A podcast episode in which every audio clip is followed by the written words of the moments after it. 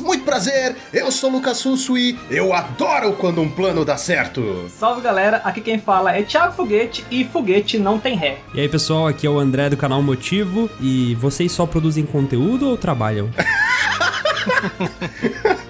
Eu sou Fernando Portelada e hoje eu vivo somente para espalhar a palavra do podcast. Saudações navegantes de todos os planos, aqui quem tá falando é Gabriel Gonzalez e para poder terminar com chave de ouro, eu não tenho a frase de efeito, mas estou muito feliz de produzir podcast, que também é conteúdo, tá, gente? Só pra deixar claro aqui. Ah, agora é conteúdo, né? No privado eu tava socando o pau em podcast, não, porque não é produção de conteúdo, não é nada, mas beleza. RH amanhã. Exatamente, senhoras e senhores, estamos aqui com o time de elite da produção de conteúdo para falar sobre esse papo muito bacana, para descobrir os segredos deles. Veja só você. Tudo isso e muito mais logo depois do nosso report.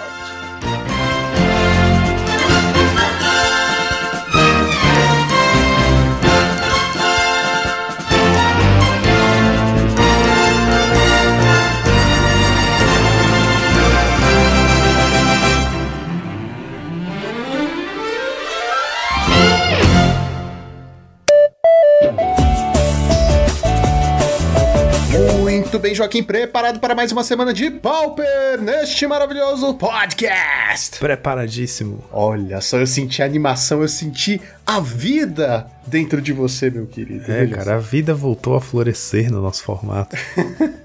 Mas antes de tudo, Joaquim gostaria de falar da X-Place, que é a patrocinadora oficial deste time. E lembrando vocês, pessoal, que a X-Place é a única que oferece o cupom de desconto exclusivo Monarch 5, onde você recebe 5% de desconto nas suas compras em toda a loja não é só produto de Magic. Você pode comprar Pokémon, você pode comprar board games e acessórios para os seus jogos e para os seus card games. Então entrem lá no site da X-Place, utilize o cupom de desconto Monarch5 e sejam felizes. X-Place, onde o seu XP vale o dobro. E Joaquim, neste fim de semana que passou, nós tivemos mais um campeonato Pauper IRL na X-Place. E neste campeonato, Joaquim, nós tivemos a ilustre presença de dois membros inusitados. Pela primeira vez na loja, nós tivemos a presença do Cabrita e do grande jogador de UB e senhor do Force Spike of the Day, Ricardo Matana. e aí, ele force spikeou alguém nesse torneio? Várias pessoas, inclusive. inclusive Ele foi de UB, então. É, ele foi de UB e ele me força spikeou enquanto eu jogava de. Eu tava jogando de. de, de, de Tá jogando de quê? Eu tava jogando de Tron e ele me, me força olha spike. Só, olha só que desagradável, e o jogo já, né? E eu já tava com um bilhão de mana. Oh, que coisa gostosa, hein? Mas em compensação, nós empatamos. Eu, ele, ele, eu, ele ganhou a primeira, eu ganhei a segunda, ou vice-versa, ficou um a um, nós empatamos, ou seja, eu estou no mesmo nível que Ricardo Matando. Oficialmente, você ouviu primeiro aqui. Oficialmente, ninguém vai me tirar isso. Mas o fato é que foi um campeonato incrível. Tivemos uns dois trons. Teve muito B refletindo um pouco o que é o, os challengers, né? Nós tivemos acho que três ou quatro. E desses três ou quatro, além desses três ou quatro jogadores de UB, tinham mais duas pessoas que tinham decks na mala de UB fadas. Então o UB tava comendo, comendo solto. Tivemos Affinity, tivemos Turbofog, veja só. Nossa. Pessoa sem coração. Pessoa sem amigos. Boros Bully, Boros Monarca, que estão voltando aí, até que né, com certa força, no IRL. E tivemos um total de 20 jogadores, mais uma vez, Joaquim, mais uma vez. Foi um super sucesso, certo? Tivemos em terceiro lugar o nosso querido Mutano. Veja só você. Olha só, tava pilotando a Affinity. Ah, é tava pilotando a Affinity, né? É o cara do Affinity. Ficou em terceiro lugar. O primeiro lugar ficou com um jogador que estava de LD. LD? Mas que LD? Monogreen? LD da raiva. Na verdade, era um LD de terapia. Porque ele falou que só foi jogar de LD porque o pai dele em casa só jogava de Tron contra ele. Aí ele montou um LD. Um LD da vingança. Mas eu acho que era um, um RGLD. Sim, tem tempo que esse deck não aparece, né? Depois que as lentes né? indestrutíveis entraram no formato. Tá aí uma coisa boa que as lentes indestrutíveis fizeram. E para você que está interessado em participar de um dos campeonatos físicos IRL na X-Place, fique de olho no nosso Instagram, no Instagram deles que eles estão sempre divulgando, certo? E agora vamos para o Challenger do sábado. Vamos lá, no challenge do sábado tivemos em primeiro lugar o Luffy do Chapéu de Palha, nosso querido colega de time, Gabriel Mota, pilotando seu clássico Affinity Grixis, né? A build dele que já tá aí fazendo bastante sucesso, já é o segundo challenge que ele chega bem longe com essa build, que se destaca por ter poucos bichos, menos bichos, são só 12 criaturas, e bastante card advantage, com Deadly Dispute, Witching Well, Icor Wellspring e Todcast. Duas Makeshift Munitions no main deck também é um traço característico dessa lista dele, para as fadinhas ficarem espertas. Ele anda, ele anda bem satisfeito com a performance dessas duas cópias do Makeshift, porque de fato quando essa carta resolve, cara, contra as fadas, é, você praticamente ganhou a partida, né? Se ela entrou no G1. É, o Mutano tava com essa versão aí, se eu não me engano. Pois é. Essa versão. Ficar esperto. Se você tiver de fadas contra o Luffy, tente segurar uma counter aí pra o Makeshift, porque essa carta é braba. Joaquim, você tá no nosso time ou você tá no time alheio? Não, eu. Ficar falando essas coisas. Não, não, não. Se você estiver contra o Luffy, não segure counter e conceda o jogo, É, gente. deixa ele. Essa é a nossa Anule, dica da semana. anule o Atog, deixa ele resolver a makeshift. Vê, vê se vai dar bom. Segundo lugar, tivemos um hack dos Affinity pilotado pelo Fine Spool. Essa lista a gente já conversou sobre ela, né? É basicamente um, essa Grixis Affinity que a gente tem visto, ele só corta o azul para tirar os Totcast, porque de fato, fora isso, não tem nada muito fundamental no azul que tem que estar no Affinity, né? Em terceiro lugar, tivemos Dimir Fadas, pilotado por Mamá, também um jogador, uma jogadora, não sei, que anda fazendo bastante resultado com essa lista, com 18 bichos, um Dispel, um Decay e um Behold Main, o resto é o que a gente tá acostumado, né? 3 Cast Down, 4 Snuff Out. Quarto lugar, tivemos o Bola Warrior pilotando Izzet Fadas, uma build também que tá bem próximo do que a gente consideraria a build padrão do Izzet Fadas, com 18 criaturas, os dois Shrek main deck, né, o Crimson Fleet Commodore, e um Dispel, um Spell Piece, um Abrade, um Fire Ice no main deck. Então esses slots flexíveis aí é que você vai ver alguma variação entre os Izzets, né, mas é basicamente o grosso da lista é o padrão. Quinto lugar tivemos Varze 92, pilotando de Mirfadas também. É, 19 bichos, aqui ele usa um augura, uma- um, augura menos e um ninja a mais do que a build normal. Um Dispel, um Decay, um Filmes no main deck. Sexto lugar, Cascade Walls, olha só, tinha tempo que não aparecia, pilotado pelo House of Mana, não podia ser outra pessoa, um piloto excelente do deck e né, muito proficiente com o deck e também muito fiel ao deck, porque para trazer ele de volta a uma altura dessa, né? É um deck que notoriamente tem uma match bem difícil contra os, o X, né? O B e o R, então você tem que ser um excelente jogador para conseguir fazer um top 8 nesse field que tá cheio de fadas. Ele com o combo no side. Lembrando que a gente tem aquelas duas builds do Walls, né? Que é o Cascade, que é um agro que explode e vai te ganhar na, no combate, e tem o combo, e aí tem essa possibilidade de você trocar pro combo no side. Então, se você tem sua tech contra Cascade, às vezes não é a melhor coisa sidear essa tech e sim tentar combater o combo, né? Combo com Freed from the Real e tal. Então, ter coisas como Pyroblast pode ser bom. Em sétimo lugar, tivemos um Fogtron pilotado pelo Matheus Ponciano, a build dele com seis criaturas só, duas Wall, quatro Muldrifter e três cópias de Teachings, um a mais do que o padrão, né? E aí ele tem várias Silver Bullets, né? Vários alvos pro Teachings e uma cópia do Ristic Circle. Eu diria que é para ficar bem esperto com essa carta se você for jogar Challenge, porque é um encantamento que é a marca registrada do Parallax, né? Que é um piloto de Tron também muito proficiente, que é um pesadelo para qualquer jogador que vai tentar ganhar no combate, porque o Tron vai ter sempre mais mana que você e vai ficar ativando o Ristic Circle, come um tempo desgraçado no mall, então é muito difícil combater essa carta. É, é bom levar em consideração que o Tron agora pode ter ela, né? Sempre pôde. Sempre pôde, é, mas tá ficando cada vez mais padrão. No side ele tem uma cópia do Lamog's Crusher, também que tem tempo que a gente não vê. O Rinoceronte também só tá no side, né? Uma cópia dele, o, o Stonehall Dignitary. E o Fangren Marauder também tech contra Affinity, né? Que é uma match bem difícil pro Tron. Em oitavo lugar, Izzet Fadas, pilotado por MSS Kimball, que é um jogador brasileiro. Essa build dele, diferente do padrão, tem quatro Delver. Ele sacrificou aí uma Fairy Seer ou duas e um, um Augur of Bolas. E além dos quatro Delver, ele tem também quatro Frantic Inventory. Então a lista tá bem diferente, né? Porque tá usando. Normalmente a lista ou usa o Frantic ou usa o Delver, né? Ou vai mais agro ou vai mais control. Normalmente o Frantic numa build mais control. Aqui ele fez as duas coisas e reduziu um pouco Virou as. um mid. Virou um mid, é. Com isso, sacrificou uns slots de Kentrip, né? Tá com 6 Kentrips em vez de 7 ou 8, que é o padrão do deck, e tirou a Dispel do main deck. Então, olhando assim para esse top 8, eu diria que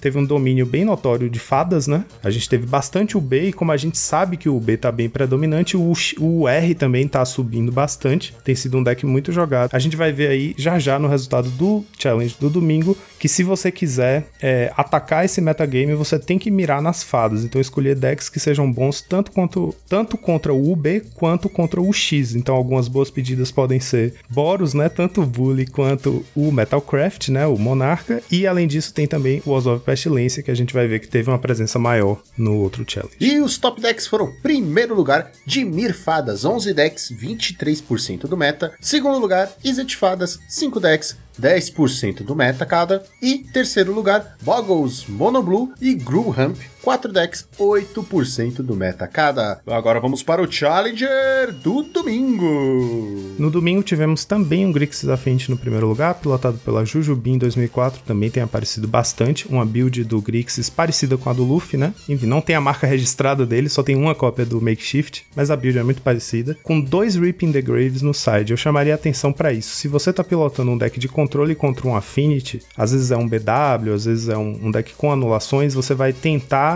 é, ou exilar o Grave, ou enfim, jogar em volta do Reaping que ele pode ter. O Affinity já começou a combater isso, o próprio Luffy faz isso já tem um tempo, que é jogando com a segunda cópia do, do Reaping the Graves, porque com a presença muito grande do Durez, né, você vai ter ela descartada da sua mão e o oponente vai achar, pronto, me livrei do problema, agora é só matar as criaturas sem medo. Só que ele vai ter um segundo Reaping, então ficar esperto para isso. Segundo lugar, Mamá de novo, pilotando de Mirfadas, as mesmas 75 que a gente acabou de falar aí do sábado. Um fim de semana inteiro botando pra mamar. Nossa, é verdade, cara. Não, foi boa, foi boa, porque segundo lugar, né, e dois top 8. Terceiro lugar, tivemos o He Who Is In The Water, um jogador muito presente no, nos discords aí, que discutem metagame e tal, gringo, pilotando um Orzhov Pestilência Bichos. Ou Ah, então seja. Não, não, não, não importa, não importa. Já tá errado aí. essa build dele é como se você tivesse um filhote entre o, o Boros Monarca e o Orzhov Pestilência, porque é quase exatamente o meio termo entre os dois, com Traben Spectre, Core Skyfisher, Guardian, né, claro. Tá me dando revertério. vai ter alguns, a- alguns artefatos aí, quatro cópias do Spare Supplies pra poder, né, fazer, fazer valor com o Core Skyfisher. e duas cópias do Omen of the Dead, que é aquele, aquela aurinha que faz os bichos dele ficarem infinitos e imortais. A build dele, né, com certeza tá jogando pra ser um predador de fadas, como a gente tava falando, né? É uma ótima pedida, porque Core Skyfisher é um pesadelo pra fadas. Não, não é? não, não é uma ótima pedida. Não é esse calma que a gente vai ter a pedida certa. Não, não, não, mas não é uma boa. Joaquim, para de mentir. Não é uma boa pedida. Essa versão é ruim. Não, cara. mas deixa eu explicar por quê. O Core Skyfisher é muito bom contra fadas. O Guardian of the Guild Pact normalmente se resolve, já era, o oponente não vai conseguir tirar da mesa. E ele tem duas cópias de Prismatic Strands, que é muito boa contra o R, né? Ele anula as remoções do R, que são todas à base de dano, né? Além disso, ele tem Omen of the Dead para recorrer os bichos no late game, né? Então é um deck muito bom para ser jogar contra fadas. E aqui também é- o deck tá claramente construído muito bem contra o Affinity. A build do He Who Is In The Water traz duas cópias de Círculo de Proteção azul, ou seja, fadas. Como se não já fosse uma match boa. Duas cópias de círculo de proteção vermelho, que aí tanto o Burn quanto o Affinity, né? Você vai se tornar a prova de flings. E aí ele tem quatro Dust to Dust também, duas cópias adicionais de Prismatic Strands. Uma build interessante porque, enfim, eu. Eu sei que é tecnicamente incorreta essa build, mas continua sendo uma boa pedida com- especificamente contra fadas, certo? Por conta do Core Skyfisher e da natureza Certo? de um Não. deck Pestilence. Não, não, não. Nada certo. Horrível. Em quarto lugar, tivemos de Mirfadas pilotados por Rotter Erzangel, guardem esse nome, porque já já a gente vai falar ele de novo. 18 bichos, Silver Bullets de main. Não dá pra dizer que é a build tradicional, porque aqui ele tá variando bastante com vários, uma cópia de várias coisas. Então ele tá com 3 Cast Down, 3 Snuff ele tem um Behold the Multiverse, um Suffocating Films, um Echo in Decay, um Agony Warp, que a gente nunca mais viu, um Dispel, um Ponder, dois Brainstorm. Enfim, o, o Fadas é um deck, a gente já falou um pouco sobre isso semana passada, também. O Fadas é um deck que tem um fluxo de cartas muito grande, né? Compra muita carta ao longo do jogo. Então você variar as respostas que você tem no main deck é como se você já tivesse um mini side dentro do seu próprio deck. Tudo bem, sem uma forma de buscar as respostas específicas, né? De tutorar, mas como compra muita carta, você vai. A chance de você ver as suas respostas é muito grande. Ainda mais tendo, por exemplo, uma cópia de Ponder, né? Tendo Brainstorm e Algor of Bolas e tal. É uma tática interessante e que, enfim, tem o seu sucesso aqui comprovado, porque é quarto lugar do challenge do domingo e em breve a gente vai ver que ele fez um outro resultado muito digno de nota. No side ele tem uma cópia do Bonders Ornament, os UB estão voltando a, fazer isso, né? Jogar com um Bonders no side, porque como o UB não tem uma resposta boa pro Bonders, então eu vou ter meu próprio Bonders. Se você comprar, eu também compro. Em quinto lugar, tivemos o Mono Black do Aaron G, apareceu semana passada, fez top 8 com o Mono Black, fez de novo agora, cara. Ele mudou uma, um detalhezinho no main em relação à semana passada, ele não tá jogando mais com dois Durez no main, tá jogando agora com duas cópias de Get Verdict, ou seja, mais cópias de Edito, né? Tem cinco Editos no total no main. E aí no side ele continua com aquela estratégia do Scream Session, né? Pra ganhar vida e ter um fluxo maior de cartas, né? Tipo, descarta uma carta pra comprar mais atrás da sua resposta. E aí ele deu uma variada aí, porque como ele não tem mais o Durez no main, ele jogou pro side, tirou um pouco de Vest. Mas é basicamente a mesma lista dele, com Whisper Agent de main deck, com bruxas e rato no main, então também é uma, uma boa build contra fadas. Em sexto lugar tivemos um Mogwarts, um hack dos Mogwarts pilotado pela Inside MTG, que é o jornais da Inside, né, que pilota por essa conta da O Inside. que a gente acha, né? É o que a gente É acha. A conta do time. É, Pode ser o time time. todo jogando em call. A gente já falou Pode sobre ser. isso. A gente não sabe se é. Essa build do hack dos Mogwarts é aquela que tá usando os artefatos, né? As esferas cromáticas e Icro Wellspring e as quatro cópias de Deadly Dispute, que pelo visto entrou muito bem nesse deck mesmo, virou, tá virando a build definitiva aí. Uma build bem focada no combo, compra bastante carta, né? Ele além dos quatro Deadly Dispute tá usando também dois Night's Whisper, além do tutor e das looting e tal, então é uma deck uma, uma build bem focada no combo e que consegue jogar um, um mid-range decente assim para segurar o jogo até ter o combo na mão. Então saber, né, que essa build provavelmente é a build que vai vigorar do Mogwarts, né? Vingou mesmo a build do Ramuda aí que usa os artefatos. Em sétimo lugar tivemos o Pestilência, Orzhov Pestilência pilotado pelo Ryuki. A versão certa, o Ryuki sempre faz jus e joga com a Ele versão sabe certa. jogar, né? Ele sabe jogar. Sete bichos, né? É, dois monarcas pretos, duas Thorn Black Rose, o, três cópias do Guardian, que não pode faltar, e dois Crypt Rats, que é como se fossem pestilências adicionais. Não vale contar, não vale contar como criatura o rato. É, o rato é praticamente uma, uma mágica. E aí ele tem, diferente aqui, ele tá com as quatro cópias do Castigate no main, quatro cópias de Durez no main, bem agressivo, né, pra atacar a mão do oponente, e três cópias de Dead Weight no main deck. Eu achei uma escolha bem interessante, porque Dead Weight é uma carta de um mana, é uma aura, né, custa um preto, e a criatura encantada recebe menos dois, menos dois, ou seja, ela mata a Tog, isso é muito bom. Né? Se o oponente quiser sacrificar em resposta pra manter o Atog vivo até o fim do turno, beleza, mas em geral, um Atog que resolveu no early game, você consegue matar com uma mana, é bem bom. É que assim, tem quatro cash down, né? Pois é. Assim, não, não que seja ruim, mas é que se você for por essa lógica, ah, tem quatro cash down do mesmo jeito. Vai É. matar o de qualquer jeito. Mas é isso, é, você ter sete respostas definitivas pro Atog é, é bem bom, né, no main. É, não, agora parando pra pensar um pouquinho, alguns segundos aqui, é, é um pouco melhor, talvez, porque não pode ser anulado por dispel. Exatamente. E acaba que num, num jogo contra a Fint, né? Se o oponente consegue explodir, encher a mesa, a mesa de bicho, é, você às vezes quer dar o cast down no discípulo antes, pra depois matar o Enforcer, e ainda tem que lidar com a Tog. Então, mais respostas pro Atog no main deck acho que tende a ser bom. Ah, você também pode transformar um dos 4-4, os Mir 4-4 em 2-2. Aí o Guardian já, já bloca eles.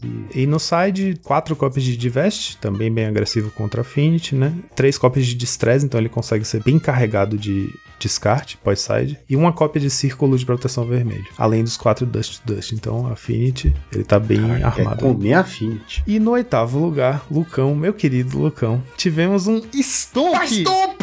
Vai, stop! Ah! pilotado pelo Ixidor29, com zero Elephant Guides no main deck, quatro Wild Mongrel, e no sideboard ele tem quatro cópias de Weather the Storm. Fora isso, né, tudo que a gente tá acostumado a ver mesmo do... Não, vou mentir, ou vou mentir, eu menti. Vai mentir? Ele tem alguma. Ele não, tem umas coisas um pouco diferentes aqui. Ele não usa Silhana Ledgewalker, né? Justamente porque não tá usando o Elephant Guide. Então ele tem três rancor. Ele tá é, dependendo menos de auras que você sofre se tomar uma remoção em resposta. O que eu acho que é uma boa estratégia, né? Você não quer tomar um 2 por 1 quando você for castar sua aura, tanto o Rancor quanto o Elephant Guide. Se não tiver encantando a Silhana, né? Você pode tomar um 2 por 1 na hora que for usar. Então é uma build é, inteligente nesse sentido. E ele tá usando quatro cópias do Wild Mongrel e quatro cópias do Baskin Rootwalla, que é o parceiro do Wild Mongrel, né? Ele usa o cachorro 2-2 que descarta pra dar mais um, mais um e mudar a cor. E ele usa o lagartinho que tem loucura zero. Então é um bicho 1/1 que você pode pumpar para ficar 3-3 até o fim do turno. Você pode pumpar uma vez por turno. Interessante ver quatro Rootwalla no Stomp e fazendo top 8 de challenge. Legal, né? E quatro Gutshot e três Viridian Longbow no side, ou seja, também bastante munido contra fadas, né? Tá com bastante resposta para fadas aí no side. É, aqui a gente já viu então, né, que diferente do sábado, ou seja, o meta já respondendo mais ou menos ao meta do sábado, foi bem agressivo contra fadas, né?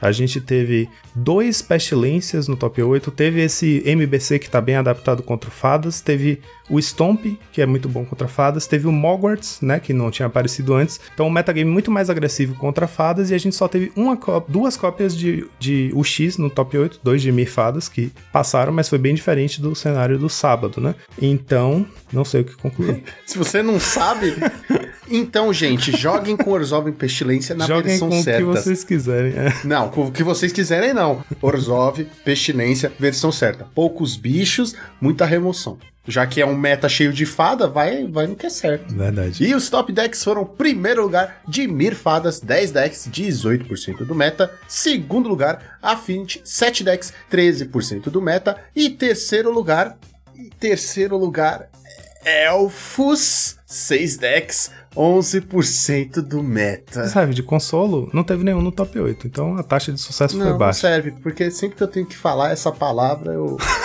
eu morro por dentro. E Joaquim, neste sábado nós também tivemos o Showcase Challenger. E vamos falar um pouquinho sobre o meta do Showcase. Vamos sim, esse evento foi maior, é, para entrar nele tinha que ser com os Qualifier Points, né, que é muito mais difícil de grindar, você tem que jogar liga com bastante frequência para poder ter Qualifier Points. E foi um evento que garantia vaga para a disputa do playoff do MOX, que é o Magic Online Championship, né, que acontece acho que uma ou duas vezes por ano, então é um evento maior, qualificatório, não é exatamente um PTQ, a gente vai ter dois PTQs no início de outubro. Esse foi um qualificatório para as finais do MOX, que é esse grande campeonato online aí no MOL. Acho que os quatro ou, top 8 dava vaga para o MOX, um evento bem competitivo, né, com premiação muito boa, teve 136 jogadores. E como eu falei, todos esses jogadores tinham que ter os, os qualifier points, não é qualquer um que pode, e é a única forma de entrar. Então isso já cria um filtro de competitividade muito grande, né? Porque todo que tá ali significa que jogou bastante. Pode não ter sido pauper, pode ter grindado outro formato, mas é uma pessoa que tá num outro nível de competitividade ali dentro do mall. Então a gente teve um metagame bem competitivo e como a gente teve um banimento recente que atacou dois dos três pilares principais do, do formato, do meta, que estavam dominando o metagame, a gente teve um domínio muito grande do Befadas, que era a aposta mais segura, né? Dos três decks que dominavam o meta, foi o único que não foi atacado pelo ban. Então, o meta ainda teve pouco tempo para ir se adaptando. A gente tá vendo que tá tendo bastante mudança, né? De cada de torneio para torneio, né? Os dois da semana passada, os dois dessa semana, os challenges foram bem diferentes, com metas bem variados no top 8. Então, acho que era a aposta mais segura, né? Por isso, a gente teve uma- um field bem recheado de Befadas. E, e isso acabou resultando que no top 8 também, metade do top 8 foi o Befadas. E a outra metade foi uma boa variedade de decks. Então a gente tá tendo esse meta, né? Nos cenários mais competitivos, a gente tá tendo esse meta em que, basicamente, a gente vai ver uma presença muito forte de UB, UB Fadas especificamente, e aí o resto do meta vai ser uma variedade de decks, porque de fato o meta tá aberto, né? E o UB Fadas provavelmente é a melhor escolha para atacar esse meta aberto. Então, em primeiro lugar, a gente teve o UB Fadas, pilotado pelo Rotterer Zangel, a gente falou dele no domingo, né? Por isso que eu falei, guardem esse nome. Ele foi aqui com a mesma lista, as mesmas 75, ou seja, é uma build mais Silver Bullet, né? Balas de prata, com é, uma cópia de certas respostas assim específicas, Suffocating Films, Behold, Echo and Decay, pequenas techzinhas que podem te dar uma beira de vantagem em matches diferentes, né? É uma boa escolha para um meta aberto, variado e tal. E a gente falou já bastante dessa build, pelo visto, deu muito certo, né? Fez top 8 do challenge do domingo e fez primeiro lugar, ganhou o Showcase Challenge do sábado. Em segundo lugar, tivemos o Barf, o Samuel Barrofaldi, um excelente piloto de fadas que anda fazendo bastante 5-0, bastante top 8 de challenge com esse deck. A build dele com 19 criaturas, ele cortou um ninja, então são 4 Ferseer, 4 Augur, 4 Spellstutter e 3 ninjas. E aí as, as três, os três slots flexíveis dele foram Echo and Decay, Suffocating Films e Dispel, né? Então é, ele tá bem na build tradicional. O side dele que tinha algumas escolhas bem interessantes. Ele trouxe três Geists, é bastante, né? Muito bom contra Mirror, muito bom contra o R também. Uma cópia do Moonblade Shinobi, que é aquele ninja que custa 3 o ninjutsu e, e é 3-2, caga pombo, exatamente.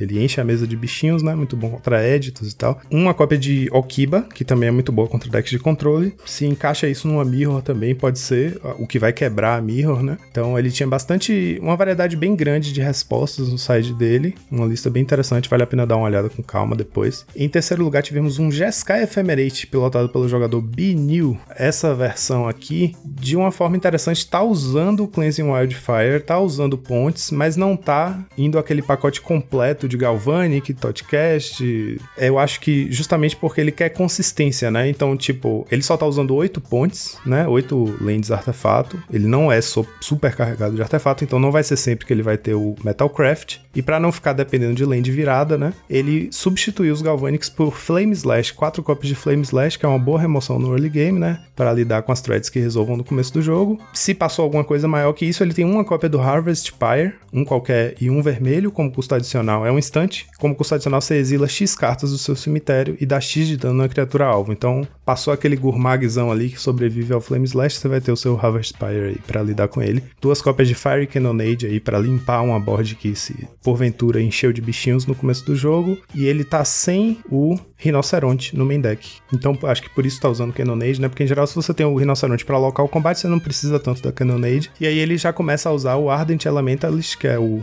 Arqueomante vermelho, né? Que só custa uma mana colorida. Então é quatro manas como Arqueomante. O poder e resistência são invertidos, em vez de um 2 é 2 1. E ele só custa uma mana vermelha. Então isso pode ser uma vantagem, porque a, a base de mana dele tá de tal forma que todas as lentes indestrutíveis dele tem vermelho. Então ele tem a Boros e a Izzet, né? Então é muito provável que ele vá ter vermelho na mesa desde o começo do jogo, e esse excesso de vermelho faz com que ele consiga castar um elementalista, garantindo de deixar duas azuis em pé ou deixar Ephemerate em pé. Pode ser que essa seja uma escolha muito boa, assim, para esses decks de Ephemerate e trocando o Arqueomante pelo elementalista. Ele ainda usa uma cópia do Arqueomante, mas está com duas cópias do elementalista. E também é interessante porque é, normalmente você vai jogar contra um UR, por exemplo, o R vai trazer para dentro as Red Blast dele para anular suas mágicas azuis, então ele consegue com uma mágica só lidar com o pacote inteiro, né? Suas cantrips, suas anulações, seu Muldrifter e a sua recorrência na forma do Arqueomante. Então se o seu Arqueomante é vermelho, pelo menos o Red Elemental Blast já não pega ele. Quarto lugar, tivemos de Mirfadas, pilotado pelo Miyazono, uma build bem tradicional. A única coisa inusitada da build dele é que ele usa três cópias de Serrated Arrows no sideboard dele. É um artefato, custa 4 manas. Caraca, Você lembra Deus. disso? Nossa, é tá me dando lá. muito. Eu, eu, estou vivendo flashbacks aqui. é como se eu tivesse entrado no DeLorean e voltado no tempo, cara. Que cartinha. Essa cartinha eu jogava no side do Tron, cara. É sério? Quando, Caramba. É, quando o Tron era, era Grixis. Lembra dessa época? Não lembro. Serrated Arrows é um artefato, 4 manas, entra com 3 marcadores, e aí no, no, início da sua manutenção, se não tiver nenhum marcador, você sacrifica ela e ela tem a habilidade que é vira e remove um marcador para colocar um marcador menos um, menos um na criatura alvo. Ou seja, bom contra fadas, contra fadas, contra fadas e contra fadas. É. Não, você pode é, colocar é, os marcadores num, num guardião. Mas aí você vai ter que gastar os três, né? Vai demorar três turnos para matar o guardião. Mas enfim. Mas você pode. É inusitado ver essa carta aparecendo aqui, especialmente porque ele tá nessas cores, né? O B, que tem bastante remoção é, no preto. Eu não tenho um palpite assim muito forte sobre o porquê de escolher essa carta para colocar no side. Mas deu bom, né? Ele ficou em quarto lugar. É, nesse deck é que ela é custo 4, não é? Custo 4. É, não faz o menor sentido pensando assim, né? É, é custo 4, o Algur não acha ela. ela. Ele não tem como recorrer a carta, voltar pra mão, porque às vezes uns decks de core Skyfisher usavam ela porque é uma forma, né? Você usa os marcadores e quando acabar você usa o core pra voltar pra mão, ou blinka. Pra ser bem sincero, é aquele negócio que a gente tava falando, a cartinha lá, um mana, o encantamentos. Que a gente tava falando sobre um encantamento que mata é, a Tog. É só pra escapar de uma outra carta, de um Dispel. Porque aí ele poderia usar as três Suffocate, que seria quase a mesma coisa. Pois é. E, na verdade, seria até melhor, porque além de achar com Algur, não seria uma carta morta se não fosse um Fadas, por exemplo. Digamos que esteja no main deck, sei lá. Você pode ciclar e comprar uma nova carta. É estranho. Inusitado, legal, mas é estranho. Em quinto lugar, tivemos o Boggles, pilotado pelo Backoff. A gente tinha visto que o Boggles dominou bastante no fim de semana passado, né? É aquele deck que, se você não ficar esperto, ele vai aparecer e você não vai ter respostas, você não se preparou pra ele e ele vai fazer top 8. Foi o que aconteceu aqui. É, no site ele tem três cópias de Standard Bearer.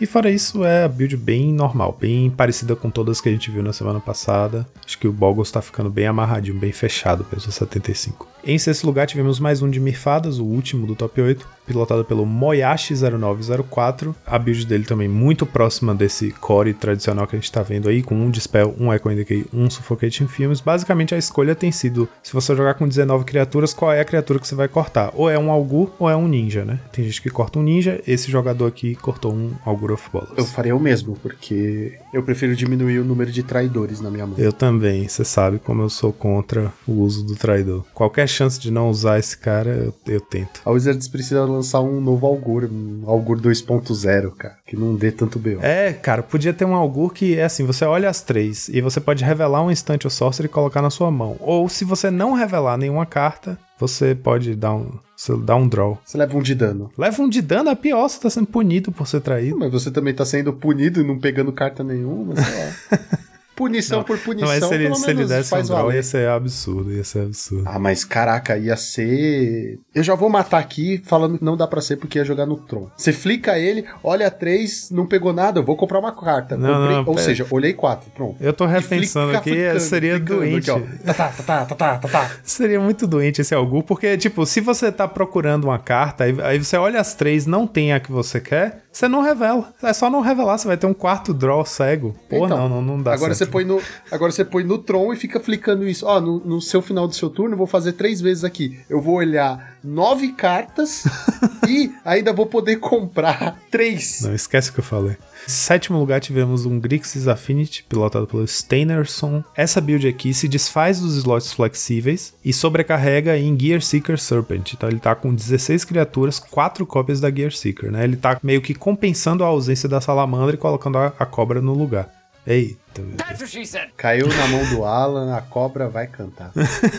Enfim, de- deu bom e parece uma boa estratégia no sentido de que você sobrecarrega seu oponente de formas de atacar a board, né? Você vai encher de bichos gigantescos, até in- incluindo o Atog, e caso isso der errado, você vai ter lá seu discípulo para poder acelerar seu Atog. Duas cópias de Fling no main deck. Notoriamente, essa build não tem nenhum Dispel no main, nem no side. Ele usa um Durez no side, as counters Hydroblast, Pyroblast, mas sem Dispel. Em oitavo lugar, para fechar esse top 8, tivemos o Hack dos Mogwarts, a mesma lista do Inside MTG, que a gente acha que é o Jornais, pode não A ser. galera jogou junto esse jogo.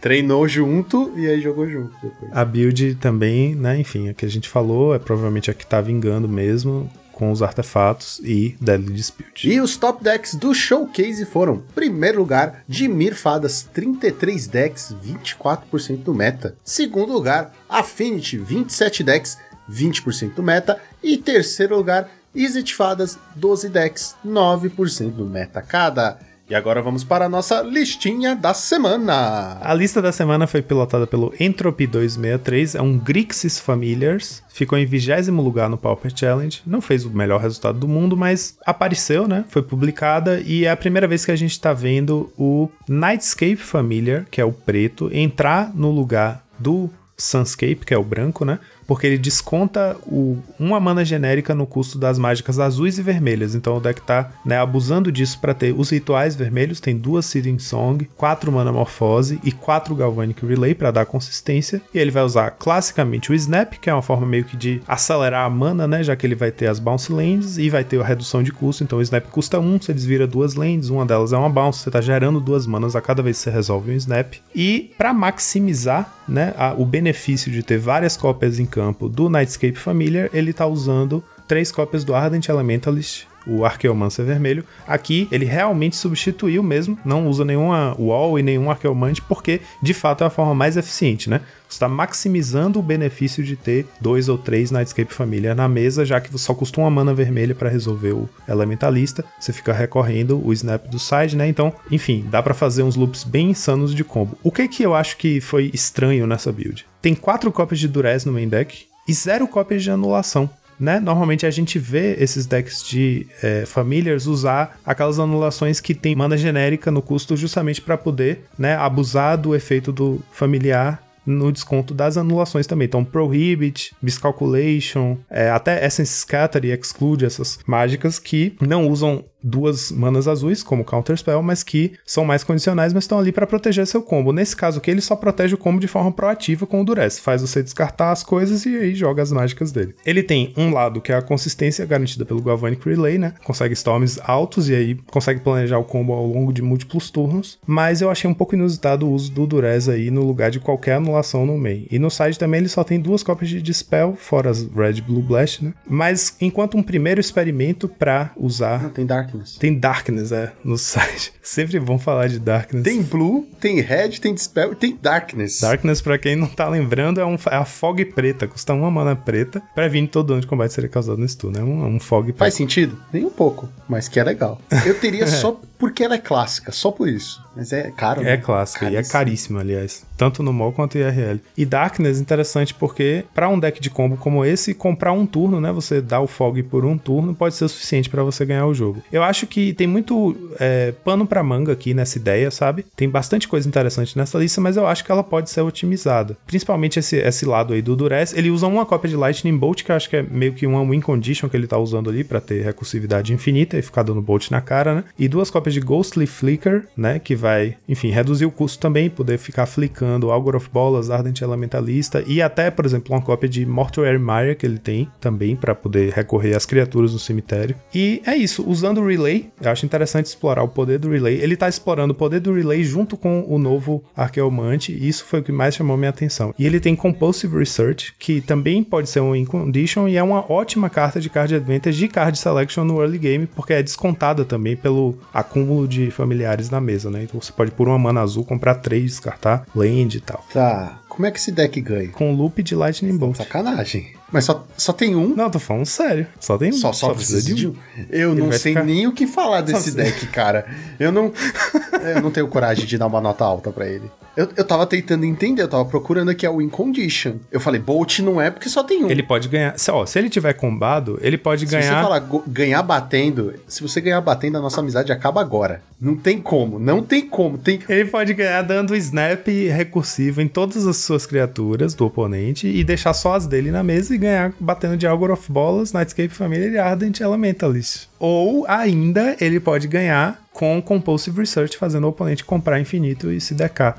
É um deck de combo. É um deck de combo, claro, claro. Tá, errado tô eu de. de errado. Olha, mas olha só, Lucão. Isso é a cara que o combo tem Não, que ter no nosso tudo bem. formato. E não aquela indecência de matar no turno Mas zero. é que assim, tinha a indecência, tem o deck de combo que faz sentido, que é colocar quatro Gurmags na mesa no mesmo turno, e tem isso aqui, que não sei quem é que joga com isso aqui. Quem tem muito tempo livre, tá ligado? Eu vou ter que dar uma nota 2, mas eu tenho os meus motivos, calma. Tá bom, vai lá. Não é um deck fácil de jogar. Nem um pouco, Todo combo é um difícil. pouco. Esquilos não era difícil, era fácil demais. Você, assim, pode travar, mas aí a culpa não é sua. Mas você faz carta, carta, carta, carta, carta, 20 esquilos, 2, 2, ganhou o jogo. É, é muito mais fácil do que essa de você ficar. Não, agora eu tenho que ficar flicando, bolt. Flicando, bolt. Snap. imagine no mall isso. A quantidade de cliques por, por segundo que você tem que dar pra não eu morrer nunca, pro tempo. eu nunca levo em consideração o mal, porque, né? Mas sim, a dificuldade é ainda maior. Mas, cara, é, é um deck louco isso aqui. Tipo,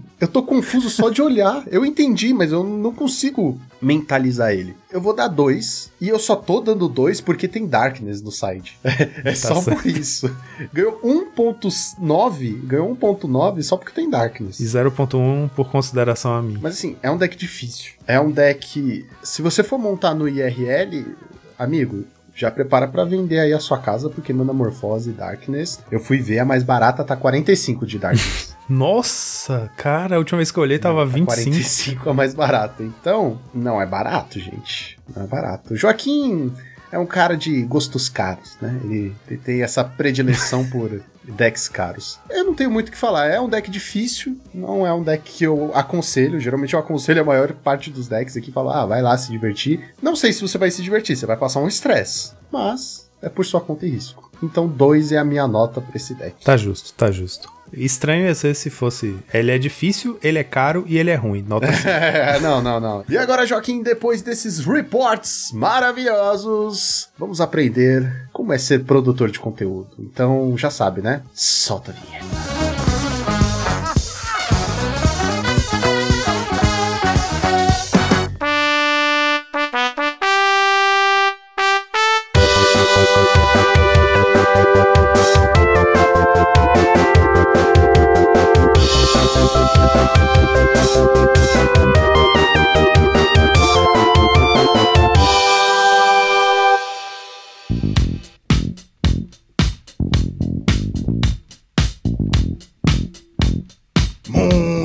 Bem, senhoras e senhores, estamos aqui com essa galera, grandes nomes da produção de conteúdo: Thiago Foguete, André e Fernando Portelada, meus queridos. Acho que para começar, ia ser muito bacana se vocês falassem um pouquinho pra gente como cada um começou nessa vida. O que, que levou vocês a querer produzir conteúdo do jeito que vocês produzem e ou produziam. O que me levou a produzir conteúdo foi uma encheção de saco do Daniel Bueno, né? Do quem não sabe, Daniel da arte do misplay. Ele me encheu tanto o saco para que eu produzisse conteúdo, sendo que eu tinha muita vergonha e eu sempre falei que isso não era para mim. E então, eu acho que o que me levou a produzir conteúdo foi o Daniel. Eu, eu comecei a produzir conteúdo, pô, faz mais de 10 anos já, né? Eu comecei no YouTube em 2010 e em Magic foi em 2013. Na época eu comecei a produzir porque não tinha nenhum canal de Magic em português, né? Não tinha conteúdo audiovisual sobre Magic na época. E aí eu achava inaceitável um jogo bom desses não ter conteúdo no nosso idioma, né? Por exemplo, eu falo inglês, consigo ver um vídeo lá em inglês pra tirar uma dúvida, saber se um produto vale a pena ou não, sei lá. Mas muita gente não tem essa, essa condição, então eu falei, cara, eu sempre que aprender alguma coisa nova, nova sobre Magic, eu vou fazer um vídeo ensinando para que a galera em português consiga aprender também. Então essa foi a premissa lá atrás.